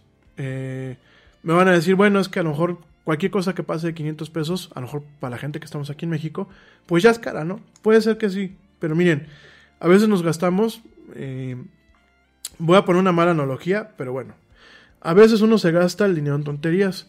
Y hay gente, digo, y está padre, yo no, yo no critico, ¿eh? Y se vale en ocasiones este, eh, gastarse el dinero en lo que uno quiere, ¿no? Pero a veces hay que priorizar. Entonces, si en una de estas máquinas, como la que tengo aquí al fondo, va depositado mi trabajo, y es el trabajo que me da de comer o le da de comer a mi familia, tengo que invertir en él. Entonces, lo correcto es que en vez de gastarme, por ejemplo, en, un pomo, porque aquí hay gente que me conozco que en un fin de semana salió de fiesta y se gastó en un pomo, este, en, una botella de alcohol, se gastó mil, mil doscientos pesos y se quejan de que no tienen dinero para un disco duro, pues en vez de salir un, mes, pues guárdate y mejor te compras tu, tu disco duro. ¿Para qué? Para que lo conectes, para que respaldes ahí la información y después lo desconectes y lo tengas en un lugar seguro. O sea, esa es la primera línea de defensa. La primera línea de defensa es respaldar tu información. Ah, no quieres comprar un disco duro. Entonces, bueno, agarras y te compras uno de los, de los planes profesionales de OneDrive, de Microsoft o de Dropbox o inclusive hasta de Apple. Apple tiene un plan también de iCloud eh, con mucho espacio en donde a lo mejor tú dices, ok, voy a respaldar exclusivamente, que de hecho es lo que se tiene que hacer, voy a respaldar exclusivamente todo lo que son mis documentos, mis fotografías, la información de más valor. El software no tiene caso que lo respaldes porque tienes forma de volverlo a instalar en caso de que tengas una pérdida de información. Y por otro lado, eh, esos, eh, las configuraciones del software hoy en día también se pueden respaldar en la nube. Si no se pueden respaldar en la nube, bueno, lo respaldas directamente eh, de forma manual eh, en cada una de esas plataformas, ¿no? Esta es una forma. Pero la cosa es, la primera línea de defensa es tener respaldos. Ahora bien, eh, por aquí Alfonso me dice, el tema del antivirus. Fíjense que yo los antivirus, yo considero, y esa es mi muy humilde opinión, yo considero En Target, la salud de todos es nuestra máxima prioridad. Por eso requerimos que todos usen mascarilla o alguna otra cubierta en el rostro, además de dar mascarillas y guantes para proteger a nuestro equipo.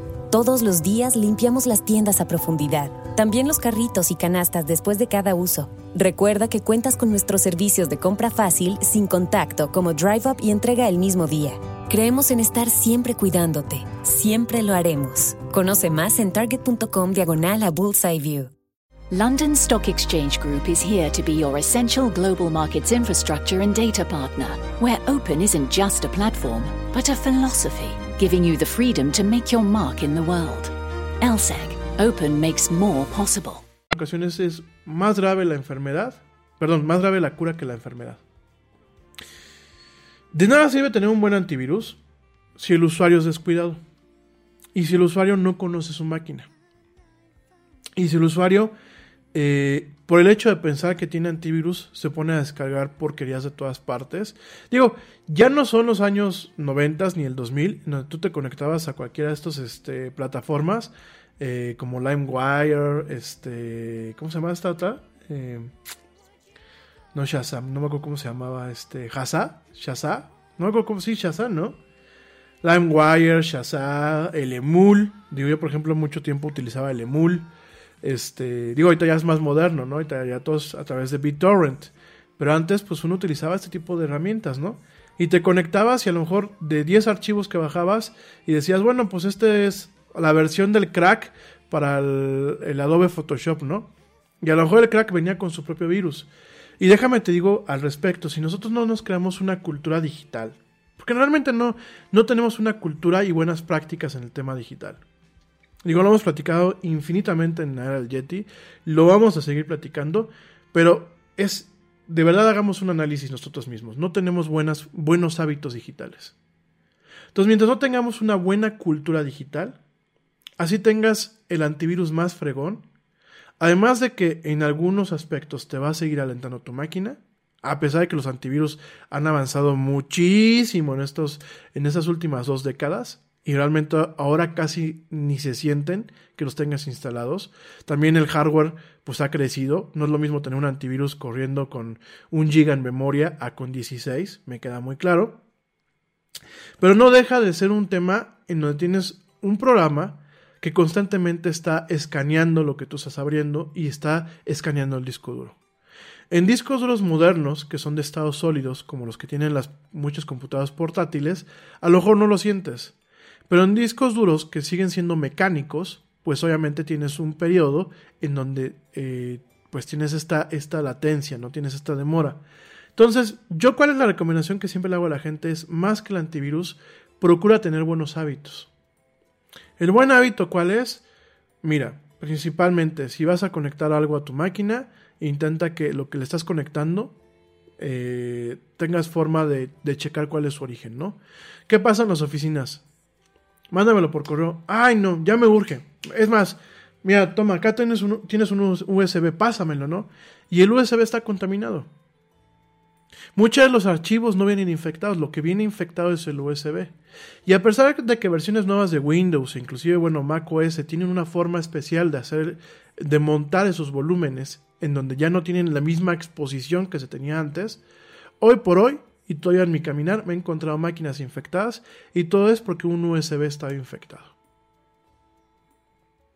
Entonces hay que ser más organizado. ¿Sabes qué, brother?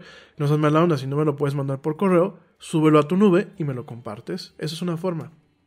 Si tú no tienes control de lo que tienes en tu, en tu USB, ¿no? Ahora, esa es una cosa. La otra cosa es el tema de la piratería.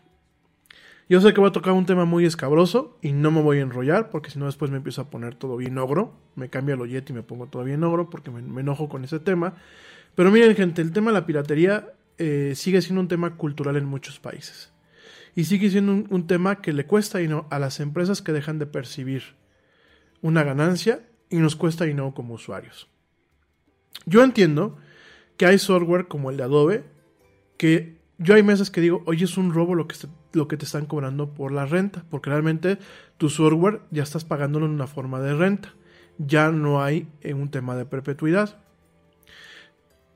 Cuando yo arranqué mi negocio, yo tengo que reconocerlo, no tenía dinero. Y me pirateé, me pirateaba yo el software. Digo, en aquel entonces yo no tenía ni siquiera una Mac. Una noche, que ya me empezaba a ir bien, una noche eh, tenía yo que hacer una entrega. Eh, a dos días. Y me acuerdo que me senté a trabajar. Ya tenía yo mi idea hecha, ya llevaba un día, días trabajando eh, el pitch que le iba a mostrar a mi cliente con el tema de la publicidad. Ya nada más me iba a sentar pues a diseñar la campaña a partir de, de bocetos que ya tenía yo hechos. Entonces me siento, empiezo a diseñar todo el rollo, acabo por ahí a las 12 de la noche. Dije, no, pues ya voy a imprimir y, y ya imprimo, tengo todo listo y ya estoy del otro lado, ¿no? Y de pronto, no les miento, se me cierra el Photoshop, no, se me cierra el Illustrator, que era con el que estaba trabajando, se me cierra totalmente y llega un momento en que lo quiero volver a abrir y me marca de que la licencia era inválida. Y yo, bueno, pues me volví a bajar mi crack, todo el rollo. No se las hago más larga. Después de tres o cuatro horas de estar bajando cracks y de estar bajando cosas, no pude echar a andar ni Photoshop, ni Illustrator, ni nada. Y de hecho, uno de los archivos se me alcanzó a corromper. Al final, ¿cuál fue la solución? Formatear la máquina, o sea, limpiarla totalmente y volver a cargar todo. Y algo que iba a terminar a las 12 de la noche, ¿Saben a qué horas terminé? A las 7 de la mañana del día siguiente. Ahí entendí que si tu negocio ya te deja lo correcto, porque para mí fue como una lección, no, yo no creo ni en el karma, ni en ese tipo de rollos. Pero el Ares sí, ya me, ya me, ya me, acordé, ¿no? Entonces, eh, ahorita voy con esos temas, este, mi estimado Adolfo. Ya voy para allá. Entonces, ¿qué es lo que me pasa? Eh, al final del día, yo sé que en ocasiones el software es caro. Hay muchas alternativas. Por ejemplo, en el caso de software creativo, hay alternativas que son gratuitas, que no se tienen que piratear. Hay alternativas que son económicas. Por ejemplo, hasta la fecha, Serif, esta empresa que está haciendo eh, este software que te, he platicado, que es la alternativa a la Creative Cloud. Yo mismo lo estoy considerando, aunque le sigo pagando su, su renta mensual a Adobe. Este, eh, tienes esa alternativa en donde, a ver, me vas a decir, ¿y por qué no lo pirateas? Porque es el trabajo de alguien más, mi gente. Porque a mí no me gusta, en el tema, en el medio en el que me desenvuelvo, bueno, en uno de los ramos en los que me desenvuelvo, a mí no me gusta que cuando me han, me han pirateado campañas, porque me ha pasado, gente. He ido con el cliente, bueno, en su momento, ¿no? Yo, yo he llegado con el cliente con un pitch de una campaña, no se firmó en su momento una, un acuerdo de confidencialidad, que ahora ya lo hago. No me dan la chamba y después salgo y veo el espectacular con una versión muy distinta, pero que en esencia es lo mismo que yo les presenté de la campaña presentada, ¿no? Y no saben cómo molesta. Entonces, yo creo que hay que generar ecosistemas. Por supuesto, yo creo que, Adobe hay que, eh, en ocasiones a lo mejor, votar con la cartera y decir, ¿sabes qué? Yo entiendo que es una herramienta estándar, pero a lo mejor voy a tratar de irme por otras opciones o empujar otras opciones. O de alguna forma lo que hacemos, la gente que pagamos Adobe. Yo una vez por mes entro a sus foros y les digo, bueno, ¿cuándo van, ¿cuándo van a tomar medidas para que realmente no nos colmes o no nos mermes lo poco que en ocasiones nuestro gremio genera? Ahora sí, el gremio de la publicidad genera poco, después lo platicamos, ahorita no me voy a poner a hablar de eso, pero en esencia genera mucho menos de lo que generaba hace 20 años, ¿no? Pero bueno, eso es otro tema, ¿no? Y imagínate tú tener que pagar renta, no solamente por una máquina, sino en un estudio o en una agencia de publicidad, por un chorro de máquinas, pagar la renta del software para cada máquina. Y se vuelve un tema muy, muy, muy canijo, ¿no? Entonces, ¿qué es lo que uno hace? Habemos un grupo de usuarios que constantemente estamos en los foros de Adobe, friegue y friegue y friegue. Oye, compadre, o, relaja más las, o, relajas las licencias o bajas de costo, ¿no? Y gente que ya empieza a decir, ¿sabes qué? Yo hasta aquí llegué, me voy con esta empresa Serif, que está haciendo estos, este software de competencia, o me voy con empresas como Blackmagic, que por ejemplo para la gente que nos gusta editar video o que vivimos de editar video, Blackmagic tiene una herramienta que se llama DaVinci Resolve, que hay una versión gratuita y la versión de costo es una licencia perpetua, no una, una versión de renta. Y cada día vemos empresas que intentan poquito a poquito, poquito a poquito, comerse el mercado de Adobe. Y en algún momento Adobe va a tener que ser competitivo. Pero ¿cómo apoyas a estas empresas para que tengan mejoras y para que puedan competir al tú por tú contra con Adobe? Pues sencillo, pagando mi gente. No vivimos de la caridad. Y la piratería no solamente al momento de que tú pagas por tu software, estás haciendo algo bueno. Estás generando un ecosistema, un ecosistema en donde hay un valor agregado. Porque yo espero lo mismo de mis clientes, que me paguen en tiempo y en forma, y tú lo estás viendo al momento de que lo haces en tiempo y en forma con los proveedores de las herramientas con las que trabajas. No solamente haces eso, sino que te proteges de que el día de mañana pesques una infección de un, de un ransomware, como el que te acabo de platicar, y no solamente infectes tu máquina personal, sino que infectes máquinas de tu trabajo que el hecho, el simple hecho de que una máquina esté parada cuando tiene que trabajar, es ahí ya no tienes un gasto solamente, tienes una pérdida. Entonces, por ahí tienes un, tema, ¿no? Eh, por supuesto, mi querido Alfonso, eh, perdón, Adolfo, te va a pasar todas las alternativas, todas las alternativas de Serif. Serif sigue el día de hoy eh, dando pruebas de dos meses y siguen dando precios muy razonables. Creo que, ahorita te digo cuánto cuesta. Espérenme, espérenme, espérenme, espérenme. Infinity se llama, ¿no? Affinity, perdón. Affinity se llama la suite de creativa de Serif. Affinity, déjame te digo cómo anda, que ya el otro día lo habíamos platicado, lo habíamos platicado. Pero a ver, Affinity, Affinity en pesos. Miren, Publisher, fíjense nada más, yo me lo estoy considerando, ¿eh? Hacer la inversión en el Publisher antes de que se acabe la promoción, porque se acaba creo que en, en estos días. Fíjense, 480 cuesta el Affinity Photo para Mac OS y para Windows cuesta eh, eh, eh, este software. 480 el Affinity Photo para, para Mac y 480 para Windows. Y el Affinity Publisher, que sería como el InDesign, cuesta 480 también. también está Affinity Designer, que cuesta 480. Vamos a pensar, vamos a redondearlo, son 1500. Por tres, tres pedazos de software son 1500 pesos. Les estoy eh, pasando los, los links. De hecho, yo creo que mm, lo, digo abiertamente al aire, digo, no están las cosas así muy bollantes. Pero a lo mejor es una buena inversión. ¿Por qué? Porque el día de mañana, a lo mejor yo no puedo, yo no puedo seguir trabajando con Adobe. ¿Y qué voy a tener que hacer? Pues irme directamente con, con Affinity para no suspender mi negocio. Aparte que esto este software abre de forma nativa archivos de Photoshop, archivos de Illustrator.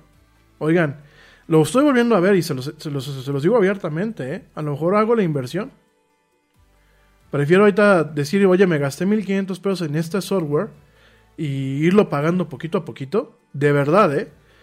Pero de alguna forma ya tengo yo una, una forma de continuar mi negocio en caso de que yo el día de mañana le tenga que decir Adobe, compadre, ya no te puedo pagar. Eh, edición de video. Claro que sí, mi estimado Adolfo. Yo, el que le estaba echando el ojo, y de hecho me está gustando mucho, se llama DaVinci Resolve. Ahí te lo paso. Eh, es de Black, de Black Magic, eh, Black Magic Design. Black Magic, ¿quién es? Black Magic lo que hace son cámaras y lo que hace es equipo de producción. Y realmente DaVinci Resolve en su momento, el DaVinci eh, como tal, DaVinci como tal son eh, estaciones de trabajo especializadas para todo lo que es el etalonaje. ¿Qué es el etalonaje? Bueno, esa es la versión en español. Eh, el, el etalonaje es la corrección de color. Entonces, en su momento, pues DaVinci lo que te hacía era venderte el hardware y el software, pues que era totalmente integrado. En algún momento, eh, Blackmagic lo que dice es, voy a vender este software que también se puede utilizar como, como eh, software de edición. De hecho, para mí es mi segunda alternativa después de Premiere. Y en algunas cuestiones me parece como una alternativa muy viable. Eh, digo, a pesar de que yo realmente llevo más de 20 años trabajando con Premiere. Este, sí, ya, tiene un rato, ¿no? Pero me parece una alternativa muy viable porque hay ciertos flujos de trabajo que son muy rápidos. Entonces, ¿qué es lo que hace Blackmagic? Si tú compras una de sus cámaras o compras algo, alguno de sus equipos, ellos te incluyen la versión más, eh, digámoslo así, la non plus ultra del software, ¿no? Pero si tú no quieres comprar ninguno de sus equipos, te ofrecen dos versiones. DaVinci Resolve eh, normal, eh, DaVinci Resolve 16 normal y DaVinci Resolve 16 eh, Pro, digámoslo así, ¿no? La versión Pro tiene un costo. La versión Pro, eh, bueno, perdón, se llama Studio. DaVinci Resolve Studio. La versión Studio cuesta 300 dólares. Fíjate nada más. Si yo lo multiplico eh, por el tipo de cambio, sale mucho más económico que la suscripción de Premiere con, con, Adobe, ¿no? Pero tiene una versión gratuita, que es DaVinci Resolve 16. Esa versión te permite hacer cosas tranquilamente que le dan las 20 las malas a eh, lo que es este, ¿cómo se llama? Lo que es este Premiere, ¿no? Yo ese es el software que yo recomiendo. Les acabo de poner los dos links eh, directamente en lo que es este en el chat para la gente que me está siguiendo tanto en en YouTube como en como en Facebook les debe de aparecer ahí están los links está DaVinci Resolve y está eh, Affinity yo definitivamente yo creo que sí voy a hacer la inversión con Affinity, sobre todo, bueno, pues para tener una continuidad de negocios, en caso de que mañana tengan que decir Adobe, goodbye compadre. Y definitivamente estas son las herramientas, échenles un ojo. Y ya me desvió un poquito del tema, y de hecho, bueno, ya se me está acabando el tiempo con el programa, pero a lo que voy es con esto, ¿no? Creo que una forma de evitar este tipo de problemas y evitar la siguiente pandemia va a ser definitivamente el tener cuidado y parte de este tema es el tema de la piratería. Por favor, vamos a cambiar un poquito el chip en aquellos países que el tema de la piratería es cultural. Vamos a cambiarlo un poquito y, les, y vamos a, eh, digamos, eh, pues realmente eh, protegernos de esta forma. No, yo también trabajo en Premiere. De hecho, este, pues sí, yo te entiendo, es demasiado caro. O sea, la verdad ahorita como están las cosas y el tipo de cambio, y realmente Adobe no se ha adecuado a la realidad del mercado nacional. O sea, en el caso de México, en el caso de Venezuela, en el caso de América Latina. O sea, para Adobe sigue siendo los dos mercados Europa y, y, est- y Estados Unidos. Me queda claro, o sea, tienen, tienen sus motivos, pero yo creo que eh, si Adobe, Adobe, Adobe no tiene presencia, porque ese es el- ese es el esa es la forma en la que funciona Adobe, ¿no? Adobe dice, es que yo no tengo una presencia circunstancial en México, ¿no? Ah, pero sí pertenece a la BSA y sí adobes aquellas, em, de aquellas empresas que eh, inician o presionan el tema de los operativos en contra de la piratería. Yo voy de acuerdo que se hagan, amigos míos. Yo no digo que la piratería no, no sea ilegal, pero entonces tienes que ser coherente. Y si ves que en México hay mucha piratería, pues tápanos un poco la boca. ¿Cómo? Poniendo costos accesibles. O sea, hay que tener accesibilidad. Mira, por ejemplo, a mí me gusta mucho cómo funciona Autodesk. Autodesk, ¿qué es lo que hizo? Oye, tú eres estudiante, te doy todo el software este, que yo manejo, te lo doy gratis para que tú aprendas a utilizarlo.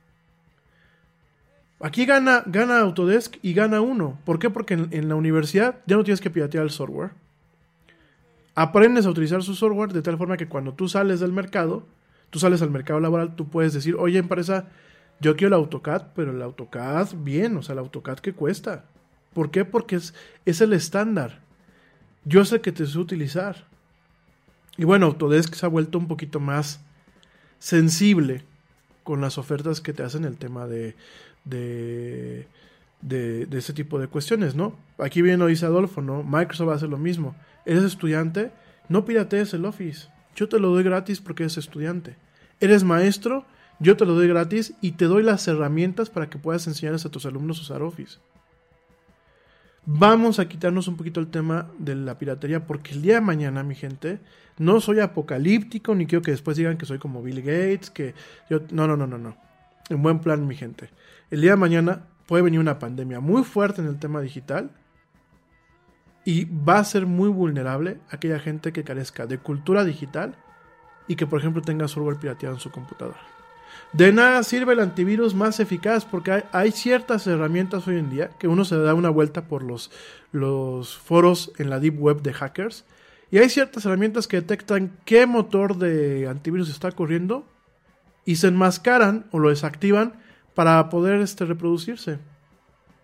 ¿Cuántas máquinas del gobierno no tenían alguna versión pirata de McAfee o de NOS 32 o de o de Norton o de cualquiera de estos antivirus comunes y corrientes de SET, cualquier cosa? Y de todos modos les pegó, ¿por qué? Porque son versiones que no están actualizadas porque son piratas o porque sencillamente el virus estuvo totalmente creado desde un momento para atacar justamente esas configuraciones. Entonces aquí la cosa es no les demos acceso a los virus. No te digo que practiquemos una, ¿cómo se llama? Una abstinencia digital, porque no va por ahí el tiro, pero hay que, hay que saber, hay que aprender a usar las cosas. Mucha gente por un tema de pereza no quiere aprender a utilizar las cosas. Tenemos que aprender a utilizarlas. Y yo siempre les he dicho, el tener un dispositivo digital o una computadora, hoy en día es análogo a conducir un coche. ¿Por qué? Porque aunque no te matas en un, eh, como te matas en un coche si lo conduces mal, si tus, tus actos o tus inacciones o tu falta de conocimiento puede afectarte a ti y puede afectar a terceras personas. Como lo hemos visto con el tema del robo de identidad. Entonces, bueno, mi gente, no voy a, casarme con ese tema que lo he mencionado muchísimas veces en el Yeti, pero te lo, digo, te lo dejo de tarea. La siguiente pandemia viene eh, ya lo estamos viendo otra vez con el tema de los operadores móviles, con, esos, con ese tipo de ataques que hemos visto esta semana. Creo que tenemos que tener muchísimo cuidado y creo que tenemos que tomar las precauciones para que estas pandemias digitales no nos afecten, sobre todo en un proceso en donde vamos a estar muy vulnerables en el aspecto económico y psicológico, en el tema de la recuperación que viene después de esta crisis que todavía no acaba. De hecho, te comento, me acaba de llegar la última noticia. Eh, digo, eh, esta nota eh, pues viene desde, ya lleva unos días que ya se sabe, pero hoy lo está reportando, en donde dicen que Beijing reporta una situación muy grave por rebrote de coronavirus. Cierra escuelas y cancela vuelos, ¿no? Al respecto, la capital de China canceló docenas de vuelos, cerró escuelas y aisló a algunos de sus vecindarios el miércoles, o sea, ayer, en renovados esfuerzos por contener un rebrote de coronavirus que se está avivando los temores a una segunda ola de contagios. Miren, no voy a entrar ahorita en este tema, Ahorita lo que voy a platicar es de los super forecasters y yo creo que con eso vamos a cerrar el programa el día de hoy. Pero a lo que voy es, la crisis todavía no se acaba. Vamos a estar muy vulnerables y vamos todavía a permitir que, nos lleguen con, con el tema que tenemos ahorita en el tema de la computación.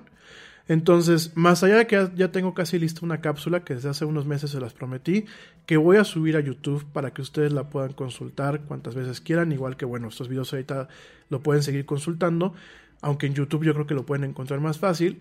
Mis recomendaciones ahorita para evitar que nos pegue una pandemia digital el día de mañana, digo, son muy básicas ahorita. Obviamente también hay que platicar con el tema de los niños, porque los niños pues también el día de mañana nos pueden eh, meter en aprietos o pueden meterse en aprietos ellos mismos. Pero ahorita el tema es, uno, punto número uno, tener monitoreadas toda nuestra actividad económica, es decir, cuentas de banco, cuentas de crédito, tenerlas monitoreadas. Los bancos nos dan las herramientas es nuestra obligación aprenderlas a utilizar y activarlas. Punto número dos, informarnos. Hay que mantenernos informados. No porque crean que el Yeti ya lo dijo, eh, ya quedó ahí. Hay que buscar eh, seguirse informando. Digo, yo les agradezco a la gente que me tiene confianza. Y de hecho, bueno, pues eso me obliga a informarme lo, lo más eh, de una forma lo más veraz y precisa para... En Target, la salud de todos es nuestra máxima prioridad. Por eso requerimos que todos usen mascarilla o alguna otra cubierta en el rostro, además de dar mascarillas y guantes para proteger a nuestro equipo. Todos los días limpiamos las tiendas a profundidad, también los carritos y canastas después de cada uso. Recuerda que cuentas con nuestros servicios de compra fácil, sin contacto, como Drive Up y entrega el mismo día. Creemos en estar siempre cuidándote. Siempre lo haremos. Conoce más en target.com diagonal a Bullseye View. A payroll and HR company needs to be prepared for whatever is going to happen. You could say that over 70 years of experience helping businesses all over the world run smoothly is good preparation. But for ADP, that's not enough. To make sure millions of people are getting paid on time and in compliance, we're staying on top of each new piece of legislation. So when it comes down to it, ADP isn't just a payroll and HR company, we're the company that helps you navigate the complexities. ADP, HR talent, time, benefits, and payroll, informed by data and designed for people. Yo poder compartir esa información con ustedes y me está obligando a generar una serie de contenidos para que ustedes los tengan al alcance de, de sus manos de una forma más accesible que a lo mejor pues el tema del video que, el live streaming o del, o del podcast que digo para mí me parecen muy accesibles pero bueno voy a hacer un paso más en ese sentido. Pero además de eso infórmense pues de la gente que realmente sepa infórmense ustedes mismos generen un panorama de la realidad, no solamente de una fuente, sino de diferentes fuentes y contrastenlas. Y sobre todo aquella gente que dice, es que yo nada más sé navegar por internet y ya, ya con eso me basta. No, busquen la forma de seguir aprendiendo, busquen la forma de adoptar buenas prácticas, eh, no caigan en los chismes de WhatsApp, por favor. El tema, las cadenas en WhatsApp y los videos en WhatsApp siguen siendo muy lamentables. Esa sería mi segunda recomendación. Y la tercera recomendación es eviten dar más información personal de la que ya damos en nuestro día a día. Eh, hay que leer las letras chiquitas, hay que leer todo con mucha conciencia, con mucha precisión y evitar seguir dando. Miren, ahorita qué fue lo que pasó con el FaceApp, ¿no? FaceApp es una aplicación que ya es muy vieja. Yo me acuerdo que en su momento la había bajado, creo que para mi iPhone 6 hace prácticamente 5 años, ¿no? FaceApp en su momento es una aplicación que está diseñada por una empresa rusa. Esta empresa rusa durante mucho tiempo ha dicho que no, que no pasa nada, que ellos son solamente un tema de entretenimiento y nada más, ¿no? ¿Qué fue lo que pasó en estos días? Todo el mundo empezó de, mira, ve cómo me veo cuando estoy más, si yo fuera más anciano, o ve cómo me veo si yo fuera mujer, o ve cómo me veo, etc, etc. Lo mismo que pasó con el filtro de Snapchat, ¿no? Pero ¿qué pasa, mi gente? Miren, FaceApp cobra por su parte premium, que creo que está cobrando 600 pesos, en, por lo menos para iOS, 600 pesos al año por tener una aplicación premium que es de puro despapalle, ¿no? Pero no crean que solamente viven de eso toda la información que se está consiguiendo eh, a partir de, la recuperación de las fotos, si tú te vas al acuerdo de privacidad de la empresa, de la aplicación, viene muy claro cuáles son los efectos de esta... Eh, vaya, viene muy claro cuáles son la política de almacenamiento de esta información. Todo este tipo de aplicaciones, mi gente, se están ocupando para poder en su momento entrenar sistemas de, inteligencia artificial para el tema de reconocimiento de rostros. Tú me vas a decir, a mí que me preocupa eso. Eso suena muy futurista. O bueno, a mí que tiene que me, que me, que me, que un sistema sepa quién soy cuando voy en la calle. Miren amigos, lo de menos es que esos sistemas se utilizan para fines de bien. Pero todo, todo con los seres humanos tiene dos caras. Tiene una cara buena y una cara mala. Porque así es la naturaleza humana. El ser humano no es eh, de nacimiento, pienso yo, no es inherentemente ni malo ni bueno. Pero tiene la capacidad para caminar cualquiera de esos dos caminos. Y los seres humanos caminamos indistintamente esos dos caminos. A veces caminamos más cargados hacia un lado, a veces toda nuestra vida caminamos cargados hacia un lado, pero hay veces que, aunque hagamos cosas que decimos, pues no dañen a nadie, pero últimamente alcanzamos a caminar ligeramente del otro lado. Todo lo que tiene la raza humana tiene estas dos caras de esta misma moneda, ¿no? Y en el caso, lo hemos platicado, la ciencia no es inherentemente mala, la tecnología no es inherentemente mala, pero tampoco es inherentemente buena. ¿Y qué es lo que pasa? Eh, este tipo de tecnologías nuevas, sobre todo con el tema de reconocimiento facial y eso, tienen aplicaciones muy prometedoras. Imagínense que de pronto tú estás buscando un criminal, ¿no? Y tienes una serie de cámaras que van diciéndote dónde está el criminal porque las cámaras, con el software que tiene, las reconocen y te notifican. Digo, esto lo hemos visto en las películas, pero ya hay sistemas que lo permiten. Y cada esos sistemas se vuelven más precisos. Lo de menos es eso. ¿Qué pasa cuando tienes tú un departamento de policía como el que estamos viendo en Estados Unidos en algunos estados? ¿Qué pasa cuando a lo mejor tienes un gobierno al que no le gustan las libertades eh, personales como el que estamos viviendo en muchos países como Estados Unidos, como en México, como en Brasil? ¿Qué pasa cuando nos, nos topamos con gobiernos o con entidades que inclusive pueden ser buenos en esencia, pero que tenemos diferentes actores políticos que a lo mejor no son tan buenos? y que tienen acceso a este tipo de sistemas. Y que entonces un sistema de estos le dice dónde está, por ejemplo, un opositor a una campaña política o un opositor a algo que quiera hacer el gobierno. Digo, ya por sí, pues ya vemos lo que pasa en Estados Unidos, en México y en otros países donde pues la gente te encuentra y paz, paz, paz, paz, paz. Ahora imagínate la, que se la pones mucho más fácil. O que esa información, no me voy a esos extremos, que esa información tú se la puedas vender, por ejemplo, a, un publicista. Digo, yo te digo la, neta del planeta, yo como publicista sueño con tener, eh, digo, de la parte que a mí me genera dinero, sueño con tener recursos que me permitan seguir a mi objetivo eh, de mercado y estarle mostrando la publicidad. Pero también me pongo del otro lado, me pongo del lado del consumidor y me parece muy poco ético. Y a mí me, chocaría muchísimo que un publicista sepa qué es lo que hago en cada momento para ver qué me vende y cómo me lo vende. O sea, también me pongo en esta, en esta parte, ¿no? Entonces, eso es lo malo de este tipo de sistemas. Y al final del día seguimos sacrificando información personal. Entonces, el jueguito del FaceApp, qué padre mi gente, pero están soltando información personal. Se los he dicho varias veces y les voy a mostrar la próxima semana algunos ejemplos. Estas aplicaciones de ¿y qué significa tu nombre? ¿Y qué tipo de chile eres en base a tu fecha de nacimiento? Y sigo viendo con mucha tristeza que muchos de mis contactos siguen cayendo. Esas aplicaciones de jueguito en, el Facebook, que son muy divertidas, porque aparte son muy divertidas porque nos dicen lo que queremos escuchar. ¿Qué significa Rami? Ah, Rami significa que es una persona valiente, heroica, muy noble y muy, muy luchadora. Tendrá una vida buena. Güey, me están diciendo lo que yo quiero que me digan. Pues la gente lo sigue poniendo y lo comparte como un tema de, mira, me lo dijo una aplicación anónima en el Facebook, ¿no? Y saben que ese tipo de aplicaciones, si ustedes se fijan en la letra chiquita, ¿qué es lo que están compartiendo? Están compartiendo información personal. A la larga lo hemos platicado, todo eso es, hay parte de la información que tiene identificadores que te pueden vincular esta información a ti y hay otra que es información de, en metadatos que cuando tú vas, a lo mejor fragmentos de metadatos así sueltos por todo lo que es eh, nuestra huella digital, a lo mejor no pasa nada. Pero cuando las empezamos a unir, generalmente apuntan al dueño de esa información. Entonces, imagínense todo esto que estamos soltando. El día de mañana, digo, ahorita ya está ocasionando problemas con el robo de identidad. Fíjense, hasta yo que tengo cierto cuidado, cómo me clonaron mis tarjetas. Tarjetas que aparte tienen chip y que tienen toda la cosa. Digo, yo sí sé cómo lo hicieron, ¿no?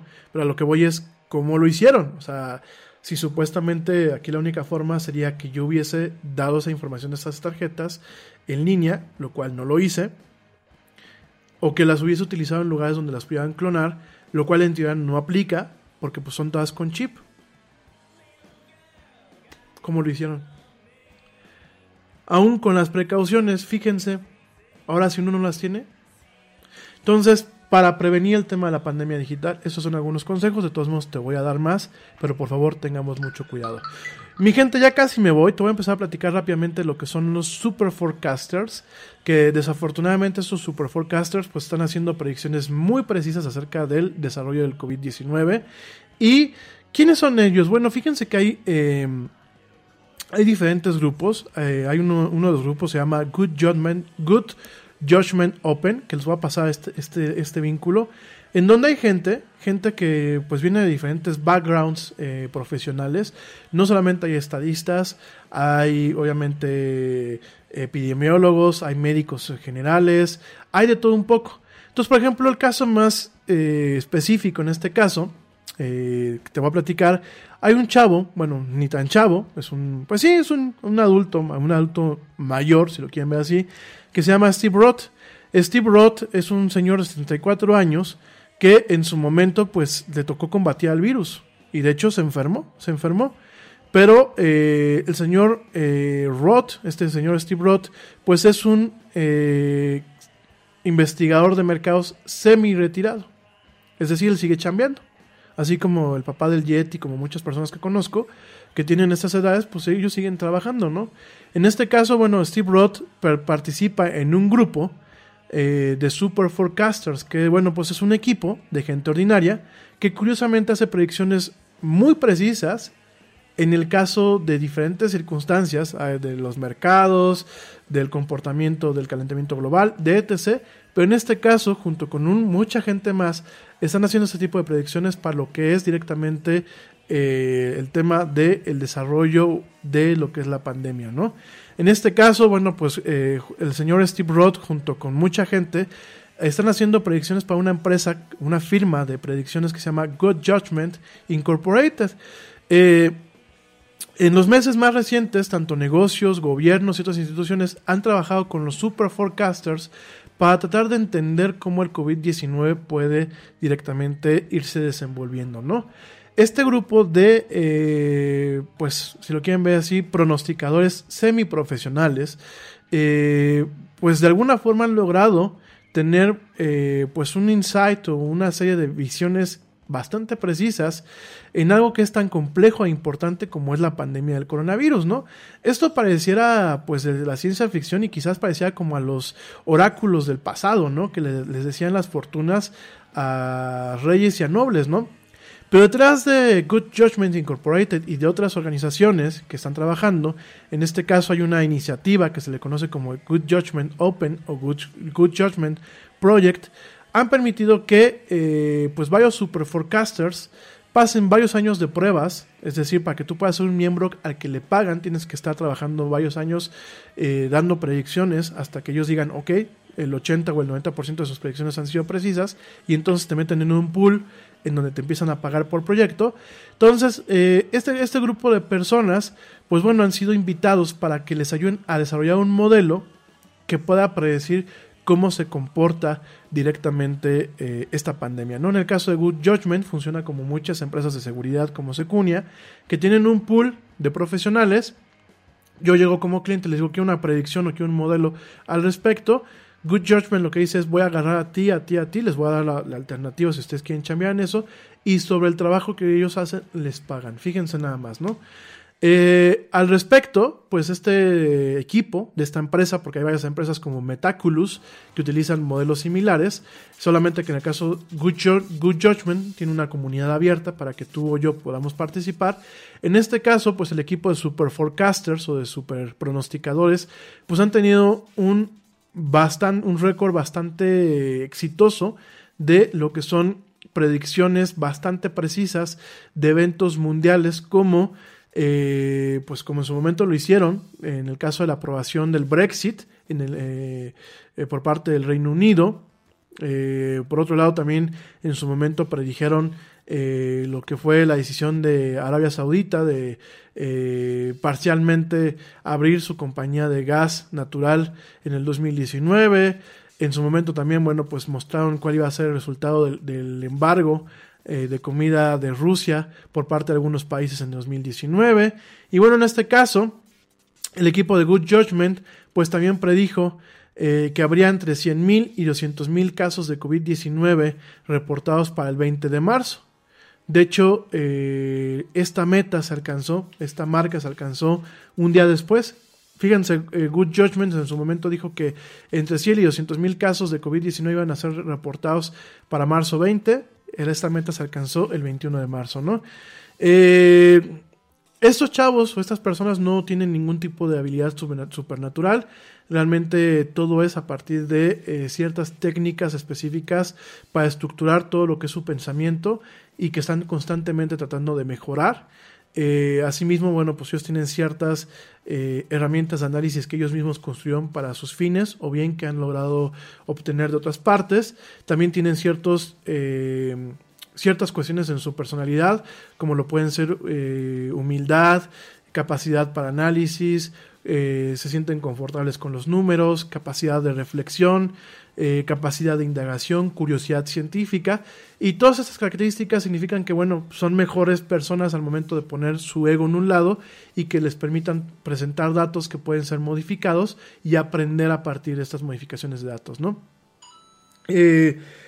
Hasta el día de hoy, bueno, pues probablemente sea poco factible todavía que los super forecasters como el señor Roth pues puedan reemplazar eh, a ciertos analistas profesionales. Sin embargo, bueno, pues eh, personas como Michael Jackson, no el, no el artista que ya murió, sino un científico asociado, un investigador científico asociado dentro de lo que es el Instituto de Investigación de la Salud de Washington, Kaiser Permanente, así se llama Kaiser Permanente, se llama este estudio que está en Washington, perdón, este instituto, dice que los super forecasters son como una caja negra, lo que representa que sus métodos, que en ocasiones no son tan científicos, pueden ser o pueden resultar el que sea imposible el vetar su trabajo de la misma forma de la, en que se veta el trabajo que lleva el rigor científico, ¿no? Y el señor Philip Tetlock, un profesor de la Universidad de Pensilvania, y cofundador de esta empresa, de Good Judgment, reconoce de que hay tiempos en que el expertise de los analistas es crucial para poder determinar pues el comportamiento fundamental no tanto en intuición como muchas veces estos lo proponen sino principalmente en hallazgos científicos no sin embargo bueno pues este mismo Philip Tetlock que bueno pues es cofundador de Good Judgment dice que los super forecasters, los super pronosticadores, tienen habilidades que los expertos no pueden tener. Por ejemplo, son más flexibles que los científicos tradicionales porque no están atados a ninguna disciplina o acercamiento. Sus predicciones incorporan datos, que son también datos duros, pero también algunos reportes de noticias y cuestiones de la intuición.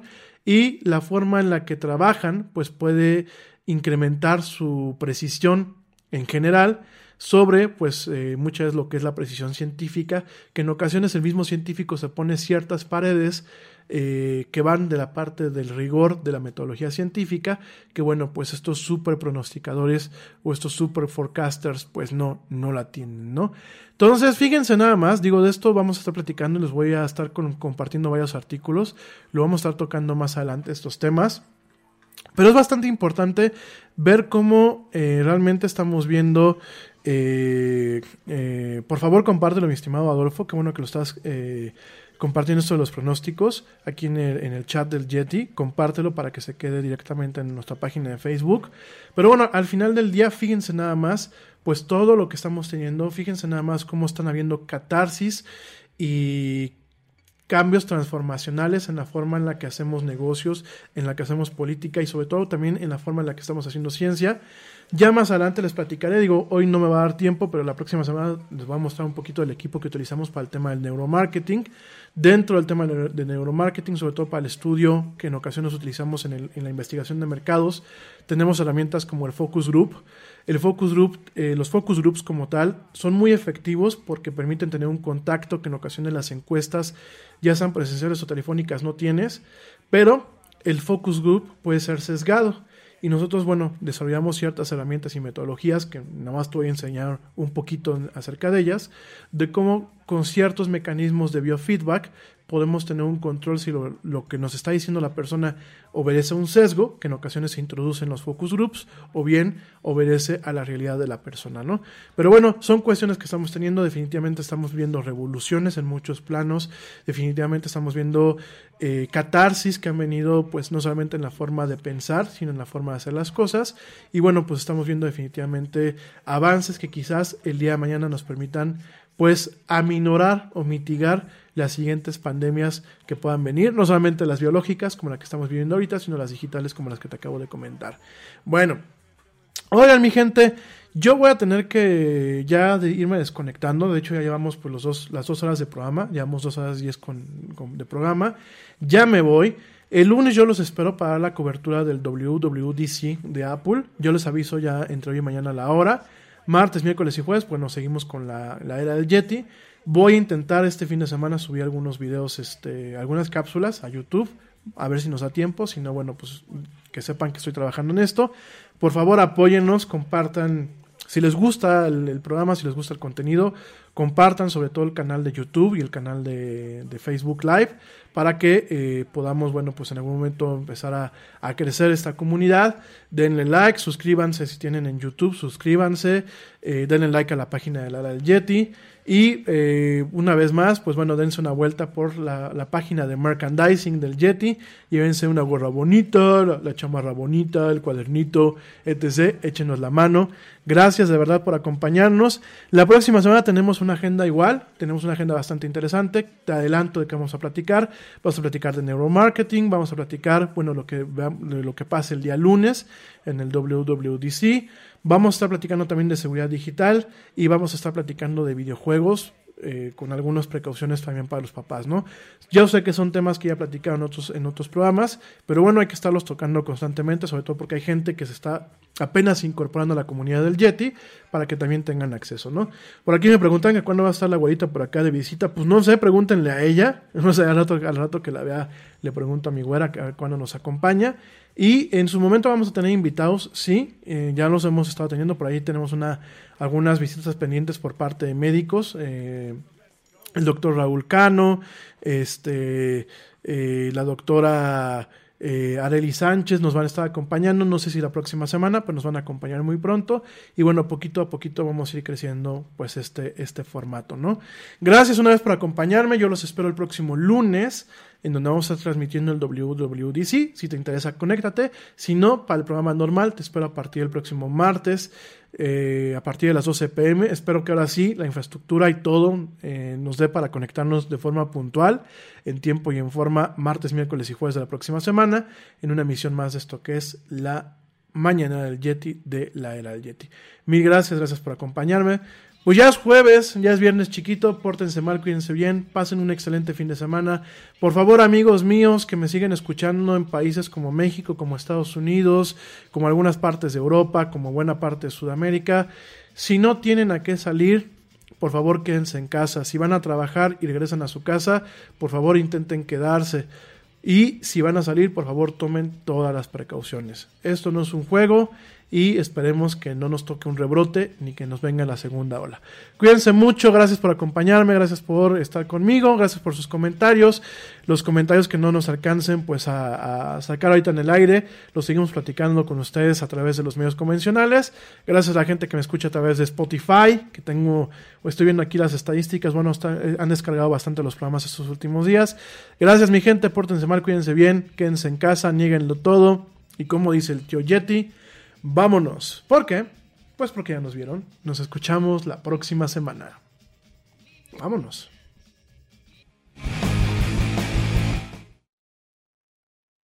¡Oye, hay más helado!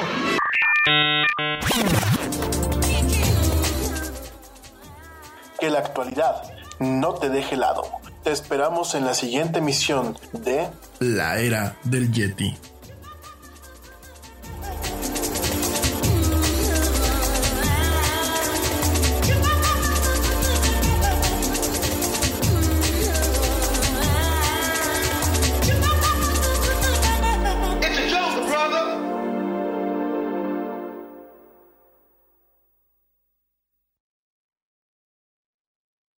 Hot flashes, irritability, intimate dryness, even unsatisfying sex. Hi, I'm Dr. Alyssa Dweck, a board certified OBGYN who has spent over 20 years helping women just like you safely find relief from these very natural symptoms without having to resort to hormones. To help my patients feel their best, I recommend products from Bonafide Health. Bonafide is a women's health company dedicated to providing women with non hormonal and clinically validated products that work. Bonafide provides safe and effective solutions to manage a range of menopausal, sexual health, and PMS related symptoms. That's why I recommend Bonafide products to my patients every day. In fact, I am also a Bonafide medical advisor. What I like most is that Bonafide products provide women real relief without compromise. Ladies, don't waste another minute feeling less than your best. Go to hellobonafide.com and use code radio39 to save 20%. That's hellobonafide.com and code radio39. These statements have not been evaluated by the FDA. These products are not intended to diagnose, treat, cure, or prevent any disease. Offer valid on subscription only.